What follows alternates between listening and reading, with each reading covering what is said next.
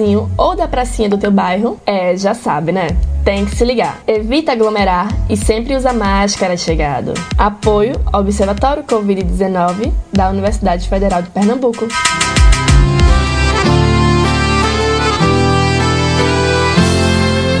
A gente é do tipo que faz tudo com amor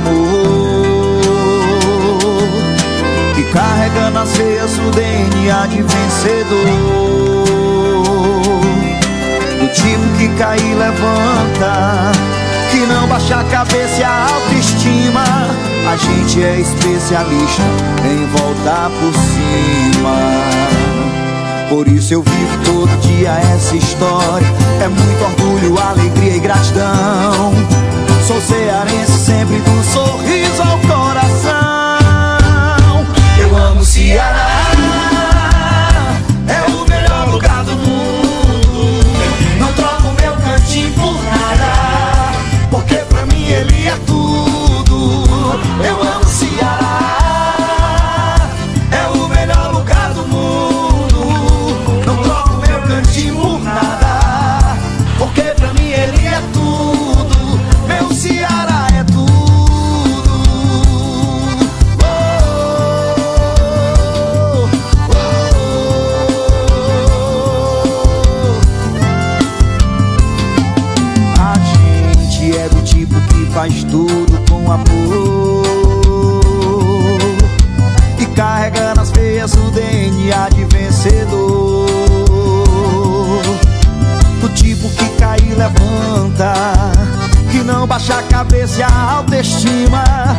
Gente é especialista em voltar por cima por isso eu vivo todo dia essa história.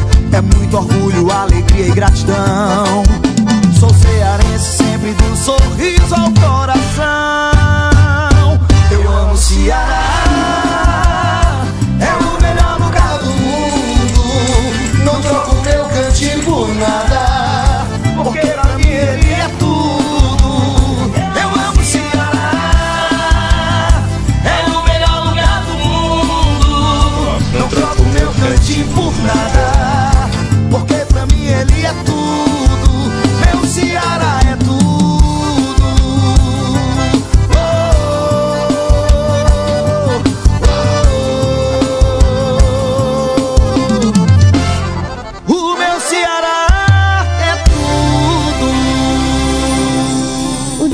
Dia passa e a gente acaba se esquecendo de uma coisa super importante: lavar as mãos. Está certo. Você deve fazer isso se sente que encostou em algo que deixou suas mãos sujas, se vai ao banheiro e também antes de almoçar. Mas sabe, não é só nesses casos que precisamos manter as nossas mãos limpas. Aliás, estar limpa significa livre de germes e bactérias, seres microscópicos que não conseguimos ver a olho nu. E para deixar as suas mãos limpas de verdade, você precisa lavar as mãos sempre que voltar de algum passeio. Quando chega em casa das ruas, se coçar os olhos, mexer na boca ou no nariz, Ufa! se encostar em algum machucado ou sangramento. Ufa, quanta coisa! Mas além de saber quando lavar as mãos, também é muito importante conhecer como lavar as mãos corretamente. E você sabe como? Simples, basta passar sabonete até formar espuma e esfregar muito bem a palma e as costas das mãos, o vão entre os dedos e embaixo das unhas. E depois é só enxaguar e secar todos esses mesmos cantinhos muito bem. Agora sim você pode dizer que sua mão está limpa. Isso, na bodega de seu mané, os cuidados nas confraternizações.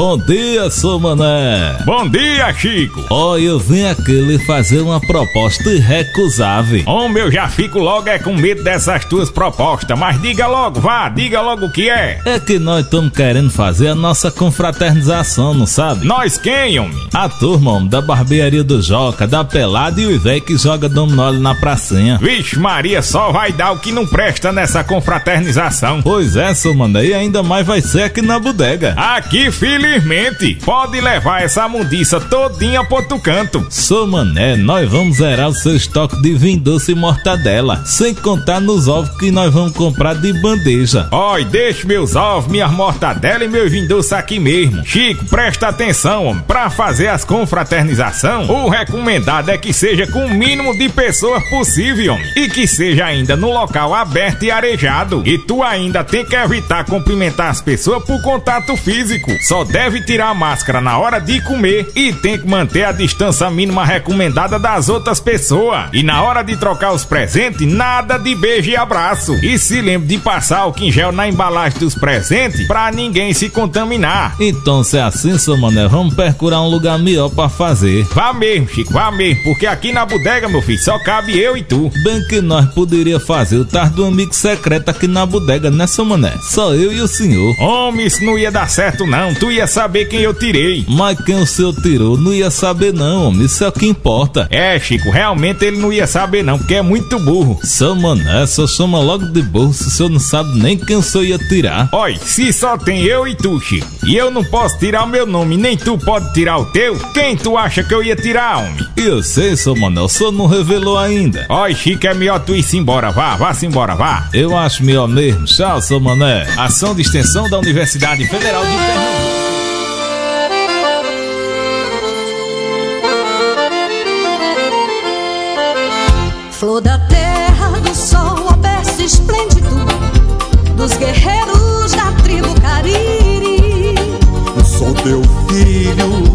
Teu calor cresci, amei, sonhei viver.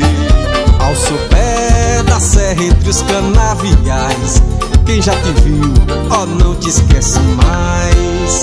Pra te exaltar, ó flor do Brasil, hei de te cantar, meu grato gentil. Ó coração do Ceará,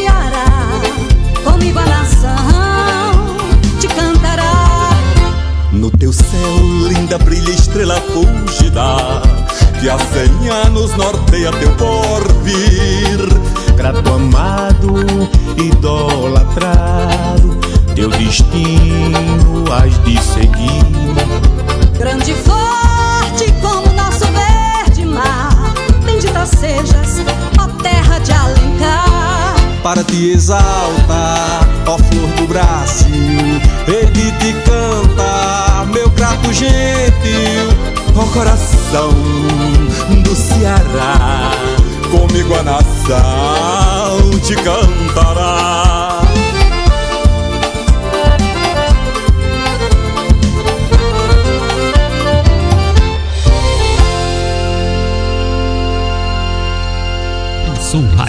Pensou Rádio Literária Carrapato. Vem ouvir o nosso som alegre popular. Você aprende, se diverte, tem voz e vez. A música de qualidade não para. Toda a programação pensada em você. Arte, cultura, saúde, bem-estar, humor, educação e conscientização. Rádio Literária Carrapato, a rádio que cola em você 24 horas.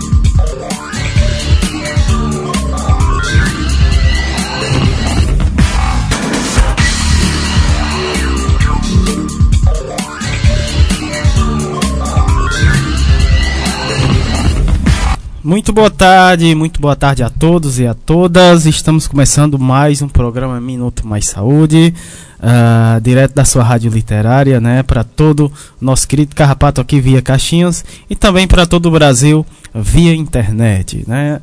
Uh, começando o, o, nosso programa, daqui a pouco a gente vai é, tá mandando os abraços para os nossos parceiros, né? Abraço, tem abraços especial hoje também. Uh, daqui a pouco vamos falar também é, dos convidados de hoje, lembrando que o mês de dezembro, né, temos como temática saúde, arte e cultura, né? É, a gente trazendo aí esse olhar, né, da arte aliado a arte, a cultura aliado com a saúde, né? Que não, não deixa de fazer parte também, né? Uh, aqui no, no, momento, iniciando aqui o nosso programa com o momento utilidade pública, a gente vai repassar aqui uh, os dados né, da Covid aqui na nossa cidade do Crato, né, lembrando que é, é, essa doença ainda está né, no nosso convívio, então temos que tomar os devidos cuidados, né, uh, principalmente nesse, nesse período né, de fim de ano, aí é que a gente tem que ter, ter o máximo cuidado possível, né, é, manter, fazer tudo, né, infelizmente esse é, é, um ano bem diferente, né, então vamos ter que nos adaptarmos né, a, a a essas confraternização né, de final de ano é, com segurança. Né? Então, vamos para da, os dados aqui da nossa cidade.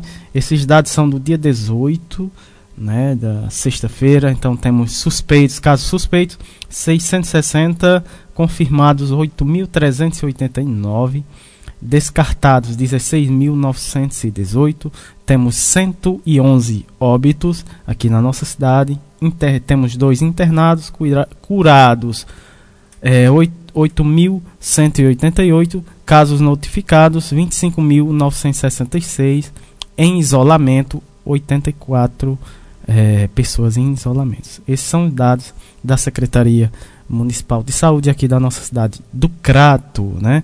Então sempre fica a dica, né? Vamos é, nesse período de festa tomar os devidos cuidados, de máscara, né? Importantíssimo, é, álcool em gel, né? E manter sempre a higienização das mãos. Esse é, é, é o nosso momento é, de utilidade pública, né? É, do programa de hoje. Vamos os abraços, né? É, rapaz. É, mandar aqui inicialmente né, a Graça, um abraço para a Graça, Fiocruz, Rio de Janeiro, uh, o professor Ricardo Cecim, que nos ouve uh, lá de Porto Alegre, Rio Grande do Sul, é, Simone Leite, abraços para Simone, Movimento é, SUS nas ruas, Sergipe, Patrícia Silva, um, um abraço, um grande abraço para Patrícia, direto de Blumenau, Rede Humaniza SUS Blumenau, é, Sérgio Aragaki, uh, Solano, abraços, uh, Jaqueline Abrantes, né, e, e, todos, todos os que fazem a rede Humaniza SUS, né, é, o Movimento SUS nas ruas. Um abraço também para a comunidade estrutural lá de Brasília. É, um abraço também para o pessoal que faz é, a Fiocruz Brasília também, né? Então, uh, esses são os abraços iniciais. Temos abraços especial, né? É, essa semana é, foi o aniversário do nosso, nosso amigo é, Sérgio Aragaki.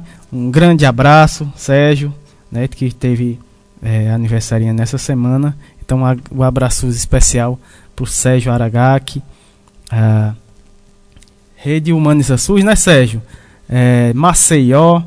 Então, um grande abraço. É, parabéns, né? Feliz, um feliz aniversário, muitos anos de vida, né? Tudo de bom aí em sua vida. Então, um abraço especial aí pro Sérgio Aragaki, lá em Maceió. Temos também é, aqui, né, também aniversariante aqui na nossa comunidade, o Cauê, o pequeno Cauê, aniversariou ontem também. Grande abraço especial aí pro Cauê aqui na comunidade do Carrapato. Pronto, agora vamos para os nossos convidados de hoje. O programa está mais que especial. Ah, no primeiro bloco, vamos ter a participação na, da Nide Souza, ela que é atriz brincante, gestora cultural da cidade de Barbalha. O tema da fala dela de hoje: Teatro Mateu faz prevenção na rua sem plateia. Ah, o próximo é, o próximo convidado é o Isaac Mendes, né?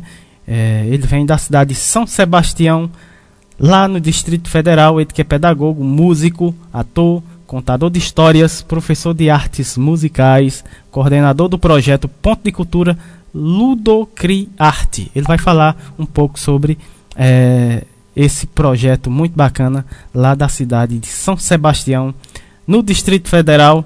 É, na sequência temos a Paula Érica, ela que é assistente social, atriz, poeta, cantora, educadora popular, lá da cidade de Natal do Rio Grande do Norte. O tema da fala dela é palavra, a palavra poesia como protagonista do cuidado. No segundo bloco, saúde, bem-estar é, e educação, né, vamos ter aqui a fala da Lida Hansen, né, ela que é dentista, mestra em odontologia social e técnica da CESAP, né, Rio Grande do Norte, mandaleira no campo da arte, né, lá da cidade de Seridó, Rio Grande do Norte. Ela vai falar sobre a educação popular em círculo, né, ela, vai falar também um pouco né, sobre a mandala, muito interessante, né, a, a fala da Leda Hansen. É, na sequência vamos ter a Júlia, vamos ter duas, né? A Júlia Pereira Pereia e a Giovana Sanches, elas que são alunas de fisioterapia, né? Bolsista de iniciação científica e coordenadora e membro do projeto Movimento Ação São Carlos, São Paulo. Vamos daqui a pouco a gente vai conhecer aí é, mais essa linda iniciativa aqui trazida pela Júlia e a Giovana. Né? Também vamos ter a Margot Friedman, Friedman, ela que é enfermeira lá da cidade de Timbó, Santa Catarina. Ela vai falar sobre grupos de gestantes virtuais. No terceiro bloco, momento arte, cultura, prosa e poesia. Vamos ter um lançamento do livro. Olha aí, nosso programa é cada vez mais bacana, né? O pessoal é, trazendo o livro aqui para lançar aqui no nosso programa. Muito bacana. Desde já a gente agradece né, a confiança aqui no nosso programa em estar é, tá trazendo né, esses lançamentos, mostrando essas, esses trabalhos muito bacana aqui no nosso programa. E quem vai lançar um livro aqui com o título, com o nome, né, Janelas, né, é o nosso querido João Mipinho, ele que é educador e escritor aqui da cidade do Crato, já participou do programa algumas vezes, está de volta e dessa vez lançando esse belo livro Janelas. Uh, depois vamos ter a fala do Fábio Eugênio, que é professor de música uh, da cidade da aqui da cidade do Crato, né? Da, é, lá da comunidade do Belmonte, ele vai falar sobre educação musical uma ferramenta de inclusão social na comunidade do Belmonte, aqui da nossa cidade do Crato. Ele vai trazer aí essa fala muito bacana, né, aliando a educação musical. Na sequência, vamos ter a Paula Érica de novo, né? Ela vai dessa vez ela vai lançar uma música muito bacana, né? Essa música é a música de nome Amor Buliçoso. Amor Buliçoso, né, da Paula Érica, né? Ela que vai trazer aí vai lançar né, essa música muito bacana aqui no nosso programa. Esses são os nossos convidados de hoje. Né? Ah, nosso programa está só começando, então a gente convida vocês a ficar grudadinho aqui no nosso programa hoje. E vamos iniciar aqui eh, o nosso programa com essa linda música do Junu. Né? O nome da música é Peças de Reisados.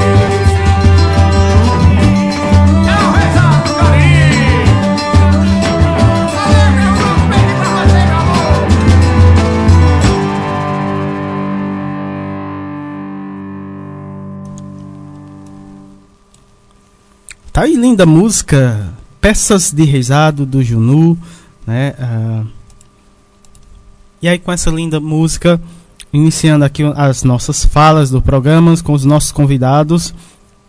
No bloco 1, na né, Atualidades Pandemia, temos a primeira convidada aqui do nosso programa, que é a Neide Souza, né? Ela que já teve aqui antes. Nosso programa está retornando mais uma vez, né? Dessa vez falando é, sobre Teatro Mateus, né? Faz prevenção na rua sem plateia. Ela que é atriz, brincante, gestora cultural aqui é, da cidade pertinho, né? Vizinha aqui é a nossa cidade do Crato, a cidade de Barbalha. É, seja bem-vinda mais uma vez, Ni, aqui o nosso programa. Muito boa tarde.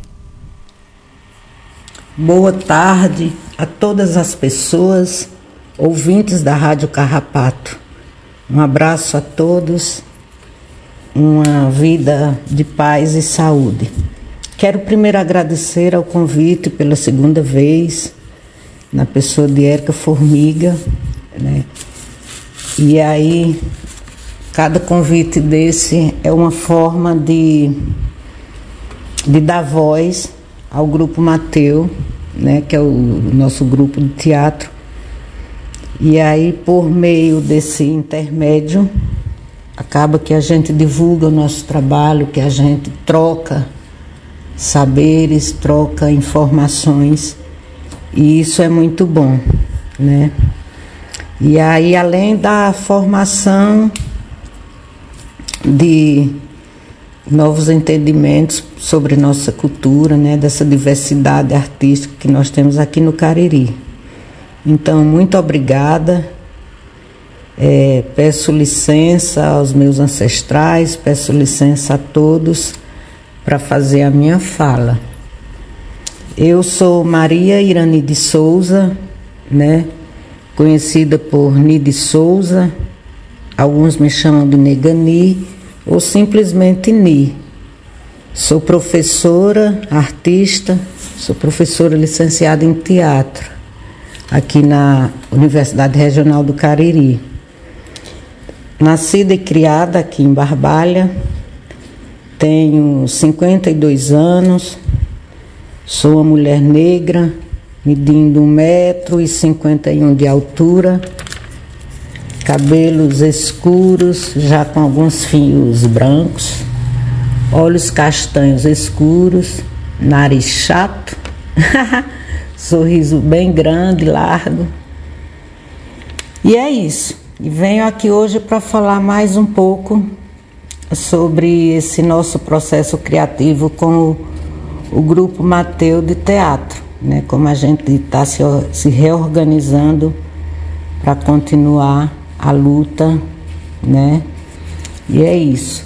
Antes da, da pandemia, a proposta, antes dessa quarentena, né, seria desenvolver uma representação de rua com o maior número possível de Mateus. Alguns que já participaram durante o percurso de 20 anos, que seria exatamente para comemorar essa data. E aí propor para esses antigos participantes né, uma oficina para ser produzido um cortejo, um cortejo teatral que memorize toda essa trajetória. E aí, para isso, os exercícios e as oficinas seriam, seriam usando a rua como um espaço de laboratório de pesquisa para o personagem desses Mateus para brincar nas cenas na rua, né? E aí, impedidos pela quarentena e a, a pandemia que segue até hoje, né? E crítica. Então, as inquietações elas continuam de várias formas, né? E são inquietações que acabam se aprisionando dentro de cada um, dentro de casa, né? Num espaço que agora é um lugar fechado e ao mesmo tempo dividido entre vida, trabalho para algumas famílias, né? E mais todas as virtualidades possíveis, que é o que nos comunica agora, o que nos liga, né? E aí, toda, toda essa parafernália de coisa nos faz pensar, né? E agir para novas formas de adaptação. reinventar os processos para desenvolver as coisas. E aí vão surgindo as dificuldades, as necessidades de se resolver isso. E a partir desse, desse pensamento, eu sugeri para um grupo menor uns encontros, né? Que a gente pudesse se encontrar de forma cuidadosa para dar seguimento às nossas atividades artísticas, né? E aí iniciamos com já com esses encontros, fazendo uma preparação para um estudo de pesquisa na própria rua, né? E criar atividades que possam ser desenvolvidas usando a rua como espaço real para experimentar essa configuração de cena. É, e aí, nesse momento perigoso, a rua como espaço para a gente fazer esses exercícios de jogos teatrais, né? É meio perigoso, mas mesmo assim a gente se arrisca, né? E esse espaço é importante para a nossa pesquisa, porque é esse espaço da rua que vai proporcionar aos brincantes a esperteza de estar atento naquele espaço, com todas as suas interferências, né? E nesse processo ter uma primeira experiência exercitada no próprio espaço, dentro do contexto que envolve aquele momento, o momento contemporâneo. E é isso que pode causar os resultados que ainda nem sabemos que vai rolar nossas montagens, que vai dar cacife para a gente desenvolver material para trabalhar as cenas, né? E são esses resultados que vão ser transformados em linguagens para as cenas, para a criação de uma dramaturgia da montagem cênica, de todos esses exercícios, né? Essa é a proposta.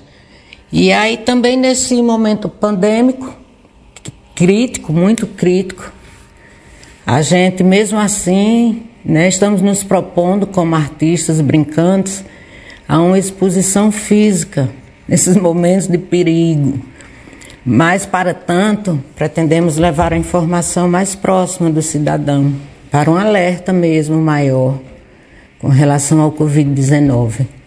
Claro, com todas as precauções, as medidas preventivas e, ao mesmo tempo, é, que estaremos na rua nessa pesquisa captando informações para nossos exercícios teatrais, né?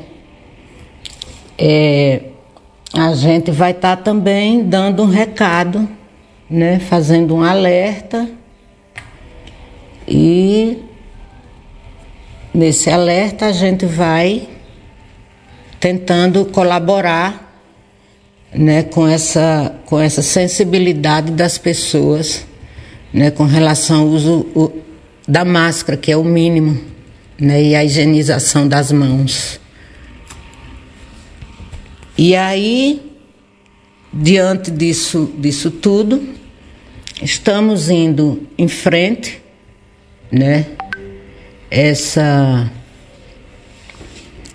essa pesquisa vai nos nos render exercícios e jogos teatrais que vão ser desenvolvidos diretamente na rua, a partir dos movimentos, sons e outras intervenções da própria rua, que aí vão sendo orientados e estimulados a se conectar e contracenar com essas informações periféricas do lugar, onde vamos nos estabelecer para exercitar todo esse jogo de teatro, né? cada um e também o coletivo. E enquanto isso, cada local ocupado pela experimentação do grupo, que a gente vai ocupar praças e feiras livres, né? Nesses momentos vão acontecer as trocas informativas através da nossa escuta, né? Presença física no estado normal, os olhares cruzados que ficam ali rodeando a gente, comentários, críticas, tudo isso é o que vai alimentar nosso repertório para novos entendimentos e novas experiências para gerar os diálogos. e descobrir sobre nós mesmos, né? Acontece. E aí tudo isso, a tudo isso a gente pode dar um outro sentido por meio da representação teatral. Esse é o, um objetivo principal, né?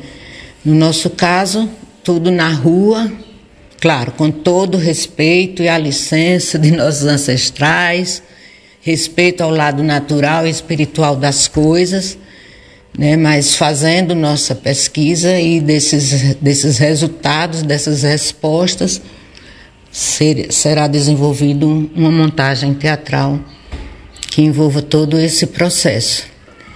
E é isso, né? Quero desejar a todos muita saúde, né? Muita paciência para gente que para que a gente consiga sendo forte, né?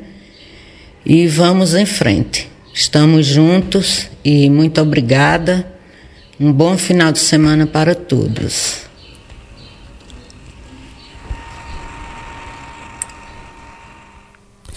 Tá aí, essa foi a fala da Nir de Souza, ela que falou sobre a pesquisa, né? É, que ela é, vai fazer, né? Pretende fazer teatro sobre o teatro Mateus, né? Com a prevenção, faz prevenção na rua sem plateia, né? Então um desafio aí, né? Ela trouxe esse desafio aí de fazer essa pesquisa, né? Nesses tempos de pandemia. Então a gente agradece demais, Ni e eh, a gente espera você em breve, né, trazendo o resultado aí dessa pesquisa aqui eh, no nosso programa. Na sequência, eh, saindo de Barbalha, indo para o Distrito Federal, especificamente para a cidade de São Sebastião. Quem vem de lá? O nosso amigo Isaac Mendes, né? Ele que vai trazer a experiência né, lá do ponto de cultura. Uh, Ludocriarte, né? Muito bacana, né? A, a, questão dos pontos de cultura. Aqui, né? A, aqui na nossa comunidade também tem um ponto de cultura, né? O ponto de cultura é Carrapato Cultural, né? A qual a nossa rádio faz parte. Então, é interessante a gente trazer é, essas experiências muito bacanas dos pontos de cultura, né? Então temos aí o Isaac Mendes, ele que é pedagogo, músico, ator, coordenador de histórias, professor de atividades musicais e coordenador do Ponto de Cultura Ludocriarte. Ele vai falar sobre cultura da infância e articulação no território. Seja bem-vindo aqui ao nosso programa, Isaac. Muito boa tarde. Olá, olá pessoal, boa tarde, boa tarde Samuel. Aqui quem está falando é Isaac Mendes, diretamente de São Sebastião, Distrito Federal.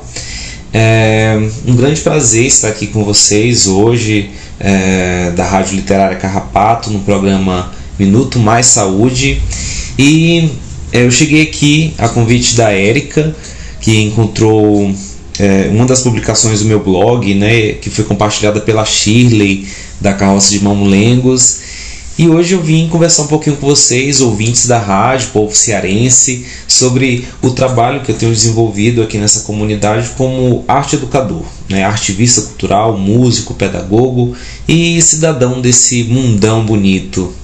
Uh, bem, primeiro uh, que minha história ela remonta daí de mais perto, né? pertinho de vocês, pois eu sou nascido e educado em Parnaíba, no Piauí. Então, essas paragens do meio norte, do meio norte ao sertão, a Caatinga, são bem familiares para mim. Eu vim morar aqui nas proximidades da capital federal, é, no famoso quadradinho goiano, né, como as pessoas falam, é há pouco mais de 16 anos. Né? E desde então eu tenho atuado com arte, cultura, educação. Né? E a geografia é uma paixão que vem que eu venho flertando com ela já há algum tempo e isso tem possibilitado aliar esses três campos né, de uma maneira muito bonita. E desde pequeno uh, eu tenho interesse né, por conhecer os lugares do mundo, desbravar, conhecer as pessoas, saber o que fazem, como vivem, como chegaram ali. E esse interesse hoje se reflete na forma como eu penso a educação. Assim, é, eu comecei a pesquisar e conhecer mais né, sobre os lugares, é, principalmente o lugar que me acolheu como casa, né? Esse território chamado São Sebastião, terra de imigrantes oriundos das mais diversas partes do país, sobretudo do Nordeste, né? Severinas, Marias, Joões, Sebastiões, que vieram em busca né, do sonho da capital e aqui se instalaram na fabricação de tijolos. Aqui é um vale verde, né, rico em áreas de mananciais e terrenos argilosos e era totalmente propício né, para atender essa demanda da construção da capital. Assim, os tijolos que ergueram Brasília vieram né, em grande parte daqui dessa, dessa região. E a cidade foi se projetando dessa forma, né, foi se construindo. Ah, só que vem aquela pergunta assim, né? Mas como é isso para as crianças? Como que elas vivem e percebem o lugar onde vivem? Olha, é, eu trabalho na brinquedoteca comunitária e ponto de cultura, né, chamada Ludocriarte. Lá nós atendemos cerca de 110 crianças e adolescentes por meio de projetos artísticos e culturais, mas, sobretudo, são projetos educacionais. E a compreensão do território é algo muito marcante né, na nossa forma de atuar. Assim, a gente busca explorar a história e a geografia do lugar nos conteúdos né, que a gente propõe e tudo isso de uma maneira totalmente lúdica, né, na linguagem mesmo da criança, assim, experimentando, sentindo, vivenciando. Ah, e essas atividades elas não se restringem apenas à sede da brinquedoteca. Né? A gente busca ir sempre cada vez mais além por meio de saídas de campo e ações né, que acontecem em outras localidades do bairro, dos bairros, né, dos mais diversos bairros que a gente tem aqui. Só que nesse contexto de pandemia, né, a gente ficou totalmente impossibilitado de fazer isso e aí né, tivemos que nos reinventar. Né? Costumo dizer que reinventar é, é, a, é a, palavra né, de 2020, né, que define assim 2020. Uh, e depois de conversar bastante né, sobre o território com as crianças por meio de um trabalho remoto né, que nós desenvolvemos, é, a partir de encontros é, virtuais e nos grupos de WhatsApp, enfim, né, é, a gente decidiu realizar um encontro presencial para a construção de um mapa afetivo. E a gente selecionou algumas crianças, porque também a gente podia trabalhar com um grupo inteiro, né? É, então selecionamos algumas dessas crianças para esse trabalho presencial. Né? Então a gente cuidou de tudo, assim, dessa parte mesmo é, em relação à, à prevenção né, da Covid e deu super certo, né? E a gente construiu um mapa afetivo, né? Que é uma forma muito efetiva de descobrir como as crianças percebem, né? Se percebem e se relacionam com o lugar. É, pois isso revela, né, a construção desse mapa revela lembranças, percepções muito próprias assim da, da vida de cada uma das crianças e isso dá possibilidade para nós educadores aprimorarmos ainda mais né, o trabalho é, em vistas, né, promover a articulação no território e dá super certo, né? É, é só saber quais perguntas fazer, estimular ao máximo que elas falem dessas percepções, mesmo que né, pareçam coisas bobas. É cada descoberta que a gente faz é muito lindo assim. Aí né, me vem aquela música assim do Milton Nascimento. É, é, os meninos e o povo no poder eu quero ver. Ah, olha quanta coisa aparece né, nessa, na fala das crianças, no que elas trazem, né, quando elas dizem olha, eu sinto falta de uma quadra perto da minha casa, ou a minha rua tá suja, ou eu gosto de ir na vendinha do seu João para comprar pão, fazer caminhada no calçadão, ir na feira, né? É, elas vão relatando cada lugar e trazendo à tona essas memórias afetivas, né, que são extremamente importantes e precisam ser consideradas, né, tanto é, é, né, pela, pela comunidade né, como um todo, quanto pelos próprios políticos, né, o poder público e tudo mais. Então é preciso ouvir mais as crianças. Né? E é uma forma de, de fazer isso né, e descobrir isso é através da construção de um mapa afetivo. né, o passo a passo, como fazer, por que fazer e tal, eu trago algumas coisas, algumas considerações sobre isso lá no meu blog, né? Então vocês no, ao final eu vou passar para vocês aqui, então né, não se preocupem que vocês vão poder acessar aí, tá bom? E é, a partir né, desse, desse trabalho, é, a gente passa, né, a gente é, é pretende assim, né, desenvolver projetos cada vez mais para trazer cada vez mais a compreensão do lugar, né, a dimensão é, é, histórica, geográfica, né, e aí onde né, a partir daí entra o meio ambiente, o respeito, a preservação, o cuidado né, com a cidade. E no final das contas, né, o que a gente está falando? A gente está falando da, da garantia de um direito essencial né, na vida de uma criança e adolescente, que é o direito à cidade. A cidade né, deveria ser feita, pensada para as crianças, para usufruto das crianças. Né? Eu penso assim num dia uma escola sem muros, praças escolas, bairros escolas, comunidades inteiras cuidando das aprendizagens das nossas crianças. Né? Uma, uma cidade que educa. Né? E para tanto a gente precisa de articulação. Né? O trabalho que, que a gente vem desenvolvendo é, não fica restrito apenas né, à nossa organização. Nós estamos em constante diálogo com escolas, com os familiares, com os coletivos culturais, ambientais, conselhos, fóruns, igrejas, né, comunidades religiosas e é, sempre em busca né, de achar esses denominadores comuns de atuação. E esse é um trabalho que eu, né, particularmente, acabo desenvolvendo bastante aqui no território, pois né, eu tenho feito muito isso, né, integrar a, a essas diversas instituições, compreender, entender, né, é, e à medida que eu faço isso, eu vou uh, compreendendo cada vez mais esse lugar, né, é, e a configuração, a, a forma como foi forjado né, esse território.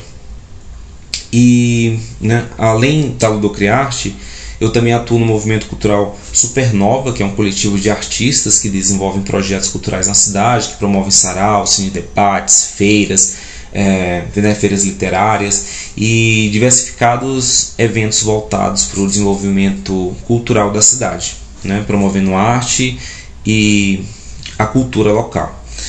E além disso, né, é, compreendo também a importância da, de estarmos atuantes nos conselhos e fóruns, né, seja de cultura, de saúde, de meio ambiente, enfim, né, é, nos grupos né, que eu faço parte, né, estamos sempre é, dialogando e, e estimulando né, essa participação. É um trabalho árduo, longo, difícil, cansativo, mas é, é o que eu acho que tem potencial para a transformação. E se a transformação começar por aqui, mesmo devagarinho, né, uma hora isso começa a reverberar.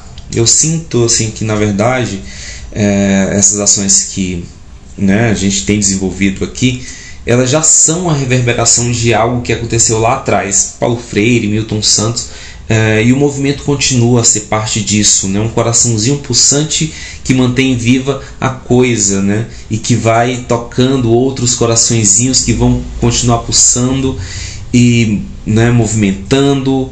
É, isso é traz uma grande felicidade. Né? Vários seres vivos nesse eterno processo de transformação, de mudança, de busca. Né? E compartilhar disso com outras vidas, né, vidas em formação, né, é, traz muito sentido né, para minha vida, né, para as minhas escolhas, para o que eu tenho feito. Mas enfim, meu povo, talvez eu esteja já falando demais aqui, nem estou percebendo, é, mas de qualquer forma eu quero deixar aqui com vocês onde né, vocês podem encontrar mais sobre as coisas que eu falei aqui.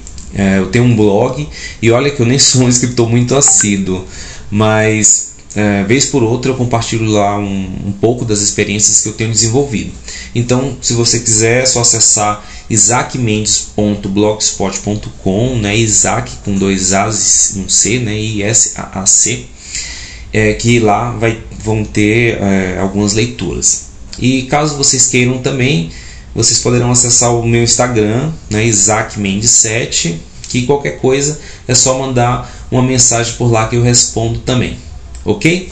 Então eu acho que é isso. Quero agradecer aqui o Samuel e a Érica pelo convite. Né? Estou muito feliz por participar aqui do programa Minuto Mais Saúde e falar né, com os meus quase conterrâneos. Um cheiro aí, meu povo. Até mais. Tchau, tchau. Abraço, Isaac. Um abraço, Isaac. Isaac, a gente que agradece demais a sua participação aqui no nosso programa, né? Trazendo aí essa linda experiência aí do ponto de cultura, né? Ludocriarte, né? E, e todos e todas essas atividades, né? Que são fundamental, né? Fundamentais, né? Na transformação aí é, na questão da infância, né? Dentro dos territórios, né? Uh, então, a gente sabe o quanto é importante né, a, a, os pontos de culturas aí Brasil afora, né? E, e, e, é muito bacana a gente trazer aqui, a gente que é ponto de cultura, trazer outro ponto de cultura aqui, é, mostrar essa experiência, né? Que está dando certo, que os pontos de cultura estão dando certo, né? E se espalhando aí Brasil afora. Então a gente agradece demais, Isaac. Esperamos você mais vezes aqui no nosso programa, trazendo é, mais né, sobre, é, sobre essa experiência muito bacana aí na cidade de São Sebastião, lá no Distrito Federal. Muito obrigado, Isaac. Uh, dando prosseguimento aqui, temos mais falas saindo aí do Distrito Federal e indo agora para o Rio Grande do Norte, Natal. E dessa vez vamos falar com a Paula Érica ela que é assistente social, atriz, poeta, cantora, educadora popular. Por falar em cantora, ela vai, é, depois dessa fala, né, no decorrer do programa, ela vai também voltar aqui no programa, hoje ainda, para lançar a sua linda música, né, daqui a pouco. É, a gente vai ter mais Paula Érica, né, falando sobre a sua música de lançamento e, claro, lançando essa é, música aqui no nosso programa. Nosso programa tá chique demais, mas antes vamos ter aí a fala da Paula Érica falando sobre a palavra poesia como protagonista do cuidado. Paula, seja muito bem-vinda aqui no nosso programa. Muito boa tarde. Boa tarde, Samuel. Eu sou Paula Érica, sou assistente social, educadora popular cantora, compositora, cordelista, poetisa. É, e estou trazendo nessa tarde um pouco da minha trajetória profissional, desde o meu trabalho desenvolvido em Currais Novos, na cidade em que nasci, né, e que trilhei um caminho no campo da saúde mental por 15 anos, é, fazendo um diálogo entre a saúde e a arte, né, uma condução que eu trago né, na, minha, na minha trajetória, que eu trago no meu fazer, né, no, meu, no meu bordado, diria assim, né, é, do cuidado. Eu trago um pouco dessa experiência né, que vem é, me atravessando, me conduzindo ao longo dos anos, né, e atualmente na CIEC, né, trabalhando é, como subcoordenadora da CIEC, na Secretaria Estadual de Saúde Pública do Rio Grande do Norte, em Natal. Então, eu trago um pouco dessa trajetória é, para abrir né, um caminho, abrir caminhos para essa discussão acerca do diálogo entre a saúde e entre a arte, entre a cultura, é, que eu considero um diálogo tão necessário, né, principalmente é, nos tempos atuais, né, tempos de perdas, tempos de, de lutos, né, tempos em que os direitos sociais assegurados é, a, a, muito custo, né, a muita luta, muita militância, é, eles estão sendo roubados né, da gente diariamente, praticamente. Então, acho que a arte, no, no âmbito da saúde, no campo da saúde, esse diálogo é muito necessário, porque ele traz é, força né, para, para, para que a gente possa resistir, ele traz a força para que a gente consiga ter a criatividade de se reinventar, né, ter a, a resistência para seguir os caminhos de luta. Então, é, eu começo falando um pouco dessa minha experiência no CAPS Maria Vênus Cunha, um CAPS que, que é implantado, né, tem a sua implantação depois de anos de luta, né, um, numa região, né, que é a região do Seridó, Potiguar, onde a cultura manicomial era muito intensa, né? Porque lá nós tínhamos um hospital psiquiátrico em Caicó, é, município que fica a uma hora de distância de Currais Novos, então era para esse hospital psiquiátrico, para esse manicômio, né, que os sujeitos eram conduzidos, né, nesse processo de adoecimento. Então existe aí nessa nessa gênese, né, nessa nessa raiz cultural ainda hoje não, não tanto, obviamente, né, já são muitos anos, de 2005 para cá, né, foram muitos anos de luta né, entre, entre os profissionais, entre, entre todos os sujeitos né, do município e dos municípios circunvizinhos que estão inseridos nesse contexto da saúde mental em Currais Novos, né, onde a gente conseguiu avançar muito, né, é, quebrando esse paradigma do preconceito, do medo, né, e tomando as ruas, tomando as praças.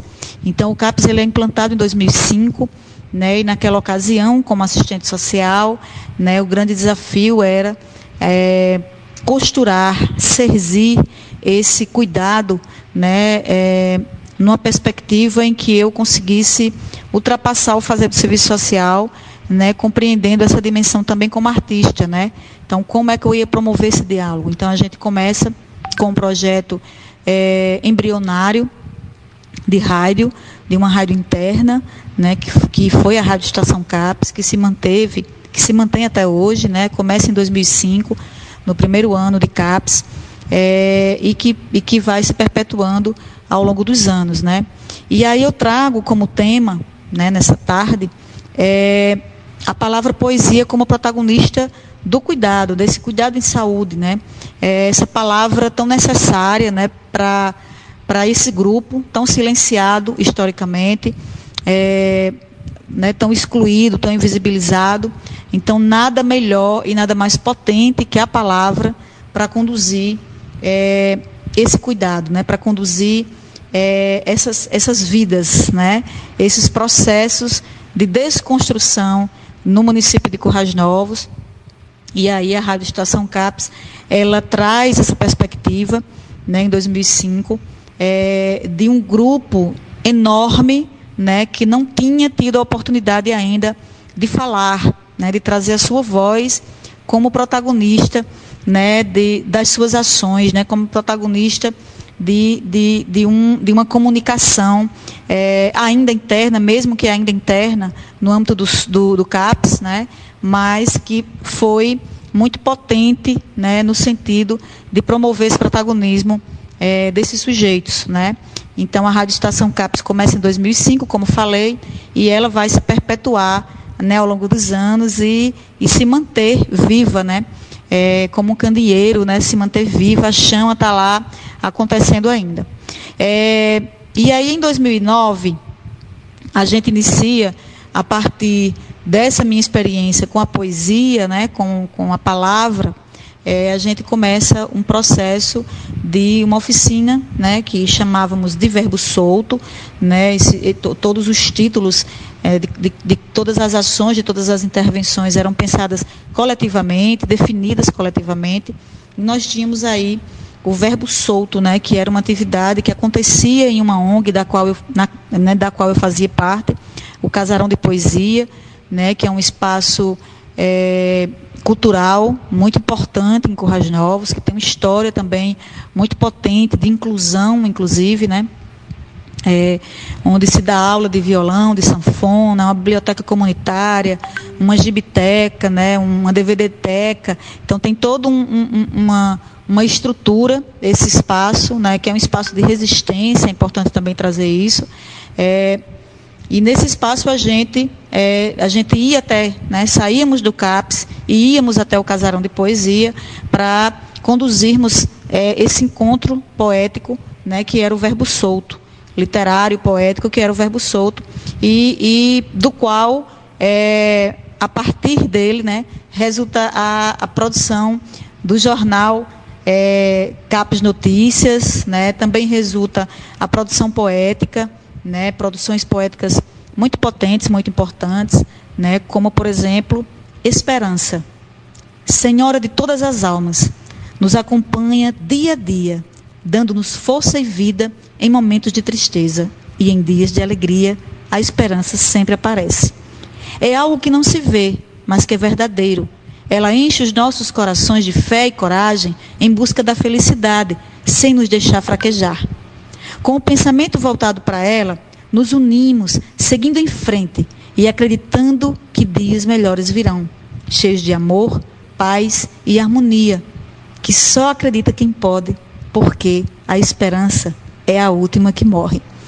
Essa poesia é uma poesia coletiva, né, como todas as as produções do Verbo Solto, todas as produções elas eram, elas eram é, é, conduzidas de forma coletiva, né, onde cada frase, né, cada expressão, a gente ia fazendo esse bordado, esse entrelace né, e construindo essas poesias.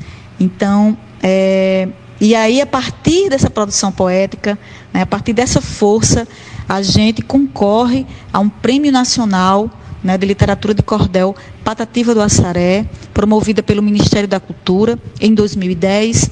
É, e fomos contemplados, né, fomos finalistas nessa premiação, onde a gente é, consegue realizar né, as oficinas de cordel, né, ensinando passo a passo sobre rimas, sobre métrica, né, onde a gente conseguiu aí produzir dois cordéis, né, esse nome Cordel Doido, né, que foi o nome do projeto escolhido por eles, fazendo aí é, essa, esse trocadilho né, com a doidice, né, com essa, essa coisa tão, tão forte no, no, no Brasil, né, no Nordeste. E aí a gente faz a produção de dois cordéis e, e eu vou ler para vocês um trechinho né, dessa, dessa poesia, de um desses cordéis. Falando ainda em doidice, escuta o que vou dizer, pois não caia da tolice de um dia se desfazer de quem sofre de transtorno, chamando ele de doido, que preso tu pode ser. Transtorno mental é doença e não é doidice não. Doidice é tu desejar a mulher do teu irmão, mentir para o seu amigo, viver correndo perigo. Isso não é normal não. Tá certo que nossos pais sempre disseram pra gente que o louco é perigoso, que não é igual a gente, mas isso tudo é ilusão. Escute com atenção tudo o que ele quer e sente. Você irá entender que somos todos iguais e que o que nos diferencia são sintomas pessoais: dor nas costas, depressão, diabetes, hipertensão e outras doenças mais. Por isso, aprenda agora essa bonita lição, respeite nossa doença, não zombe dela não se tu não sabe, eu te digo, até tu corre o perigo de surtar num supetão.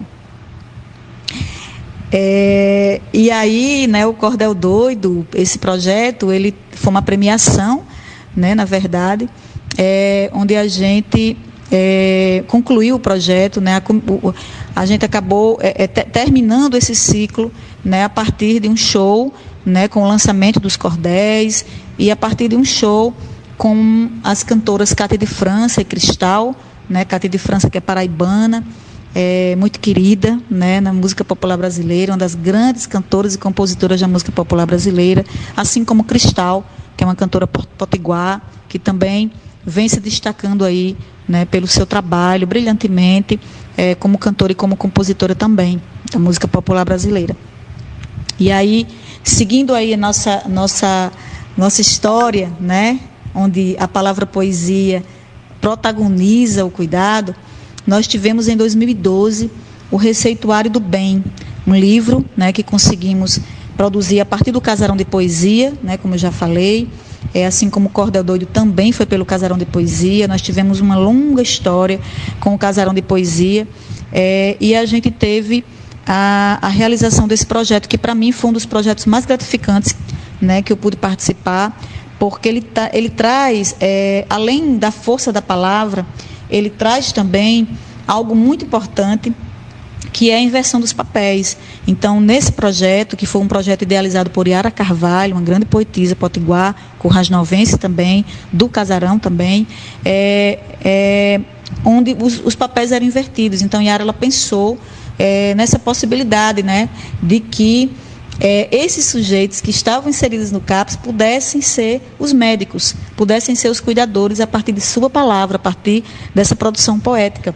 Então, foi um, um, um processo é, muito gratificante para a gente, né, porque nós iniciávamos a, a oficina é, escolhendo coletivamente de que doença nós queríamos falar, eles queriam falar, né, diabetes, ansiedade, depressão e tantas outras doenças, né, e a gente falava, né, de todo esse processo da, do adoecimento, né, de, de como é que essa, que essa doença se manifestava, né, como é que ela se contextualizava, e a partir daí partíamos para a produção poética, né, o receituário do bem poético né, para essa doença.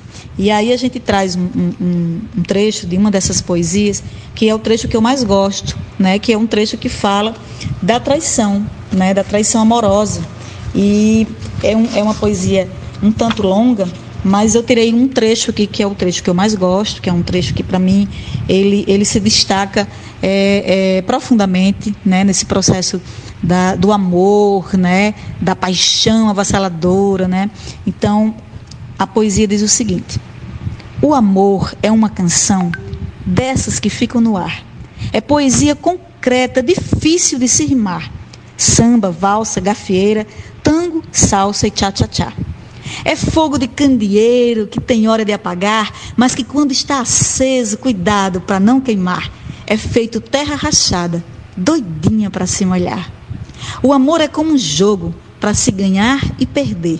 Aposte todo o seu fogo, tenha fé que vai vencer. Ame com muita verdade, deixe o amor florescer. E aí, é, nesse clima né, de muito amor, de muita paixão que, que eu tenho por essa trajetória profissional, né, por tudo que foi construído é, na luta antimanicomial de Currais Novos, né, com o fechamento do hospital psiquiátrico, com a implantação de, de CAPs em vários municípios do Seridó. Né, Currais Novos foi, foi pioneiro né, e trouxe aí é, esse, levou esse, acabou reverberando isso né, em outros municípios é, e, e, e, que tem uma, uma força muito grande, né, uma potencialidade enorme, né, um, um verdadeiro comichão cultural, um comichão poético, musical, né, através de todos esses processos que foram sendo construídos no decorrer do trabalho. Nós temos também é, o, o, o, coral Experimentação, né, que era um grupo que a gente conduzia é, nos primeiros anos e que é, esse grupo ele era composto por dois percussionistas, um violonista, lembrando que todos eram desse contexto, né, do CAPES, é, e as vozes. Né? Então, o grupo Experimentação foi muito importante porque a gente promoveu né, essa, esse elo com a música, né, com, com várias apresentações, né, apresentações em escolas, apresentações em praças. Tivemos nessa história uma apresentação incrível, fantástica e muito marcante né, para todos nós, que foi a abertura no, do Natal do município. Né?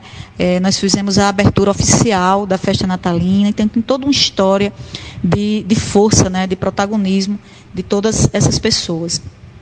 É, e aí, em 2016, a gente começa um projeto muito importante chamado Inspiração na Praça, né, que era um projeto de, de invasão poética nas praças de Currais Novos, onde recitávamos poesia, cantávamos, fazíamos é, as mais variadas intervenções, né, fazíamos é, matérias para rádio, é, para rádio Estação Capes, né, fazíamos também matérias para o nosso jornal, né, tínhamos o apoio da TV a cabo local, então tinha todo um cenário e um contexto é, muito propício né, para derrubar os muros do preconceito, para derrubar os muros desses estigmas tão pesados, né, em torno da saúde mental. E o Inspiração na Praça, ele também se mantém até hoje, é um projeto que, que acontece, né, é, uma vez por mês, nas praças de Currais Novos, né, praças que são, é,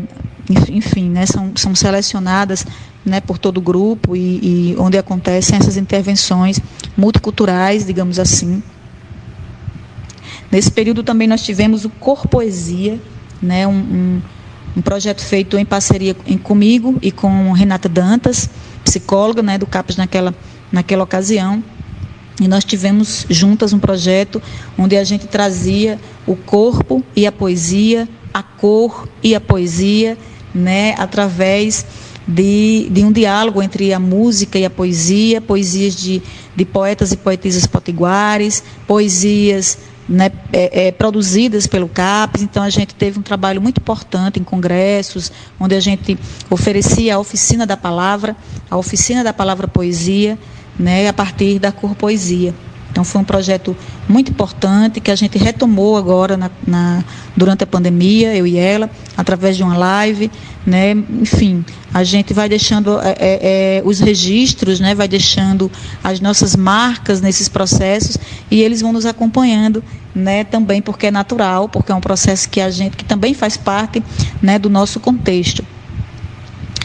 É, e aí a gente em 2018 consegue é, ampliar esse espaço da rádio e, e passamos a conduzir é, um programa chamado Ouvindo Vozes, que acontecia todos os domingos de manhã na AM, né, pela, pela AM, é, e onde nós trazíamos o diálogo entre a saúde mental, é, a arte, né, a saúde mental, a cultura, é, e, enfim, né, também com essa perspectiva de de movimentar a cidade, né, de trazer esse, esse, esse contexto tão importante, tão necessário, que é o diálogo entre a arte e a saúde, entre a cultura e a saúde.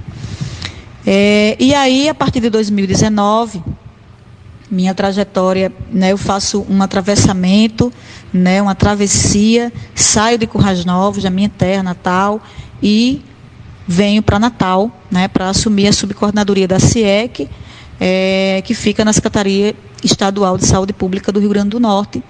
E a CIEC, ela traz, é, é interessante, né, como esses movimentos, a gente acaba sendo lançado, né, pelo universo, né, pelas forças, né, é, do bem, pelas, pelas energias, né, como a gente é lançado para esses movimentos, né, para que a gente continue esses movimentos tão importantes e tão necessários. Então, a CIEC ela traz aí na sua raiz, ela traz na sua essência essa possibilidade né, de, de promoção do diálogo entre a arte e a saúde, a partir das políticas né, que a CIEC articula, que são as políticas de educação popular em saúde, as políticas de práticas integrativas e complementares, a política e a política de promoção da equidade em saúde. E aí, a partir disso, a gente inicia todo um processo de, de né, de identidade, né, de retomada de identidade, de fortalecimento de identidade, a partir do diálogo com os segmentos sociais, com os movimentos sociais, né, trazendo né, todo, é, toda a diversidade populacional do Estado né, para o diálogo, para, para a construção né, dessas políticas, a, a, o fortalecimento das políticas que possam assegurar esses direitos né, voltados às nossas populações.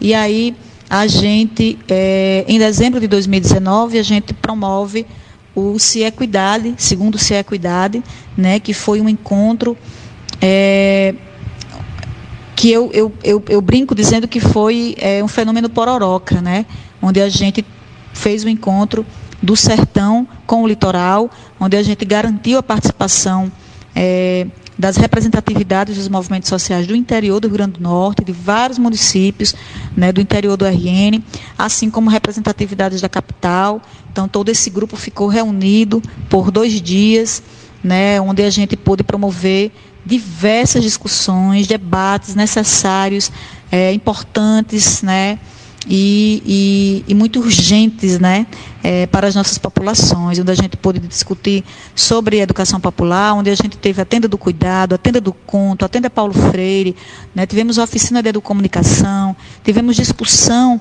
acerca do enfrentamento do racismo, né, tivemos discussão acerca da população LGBTQI+, povos do, campo e das águas, população em situação de rua, povos é, de terreiros de matrizes africanas. Então, a gente teve uma diversidade né, de, de, de representatividade dessas populações né, e de discussão, né, discussão com encaminhamentos potentes né, pra, para 2020, né, que aí termino minha fala, então, trazendo 2020, né, que foi o ano que nos, que nos é, impactou né, com a pandemia é, e que também exigiu da gente é, muita resistência, né, muita criatividade, muita força, muita união, solidariedade, né, sonhação, amorosidade, né, e, e que é, a partir desse processo da, da, da pandemia, né, a gente no, a partir do colet, dos coletivos que a gente vai construindo, né, no decorrer desses processos, a gente cria o artesanário, né, que foi é, um instrumento muito, muito necessário e muito rico, né, é, onde a gente pôde conduzir a partir do Seminário Internacional da Atenção Básica, né, do, do Congresso da Rede Unida, é, do Congresso Latino-Americano de Saúde Pública. Então a gente teve né, uma participação muito importante. O artesanário ele acaba tomando uma proporção muito grande, né, onde a gente pôde abarcar né, pessoas de vários países, de vários lugares do Brasil, né, onde a gente pôde trazer o diálogo mais uma vez da saúde com a arte, né, promovendo é, uma democratização é, muito potente, né? Um, um, uma, uma coxa de retalhos muito colorida, né? É, é, com perspectivas muito importantes né? de proteção de vida, né? de, de construção de, de cuidados né? Dos mais variados, onde a gente pôde trocar experiências, onde a gente pôde se conhecer, se conectar, né? E, e, e, sobretudo entender que não estamos sós, né? Que para cada lugar desse planeta, a gente tem um pedacinho dessa coxa, né, costurada, desenhada e unida para resistir né, às intolerâncias, para resistir às violências né, e para se proteger né, e garantir a vida. Então, é, e por fim, né, eu trago também a experiência no curso da Educação Popular, é, um curso que foi um divisor de águas, assim, é, na, nessa condução, nesse, nesse processo né, da, minha, da minha vivência, né, do meu fazer, da minha experiência é, é, como educadora popular, da minha maturação né, nesse, nessa condução.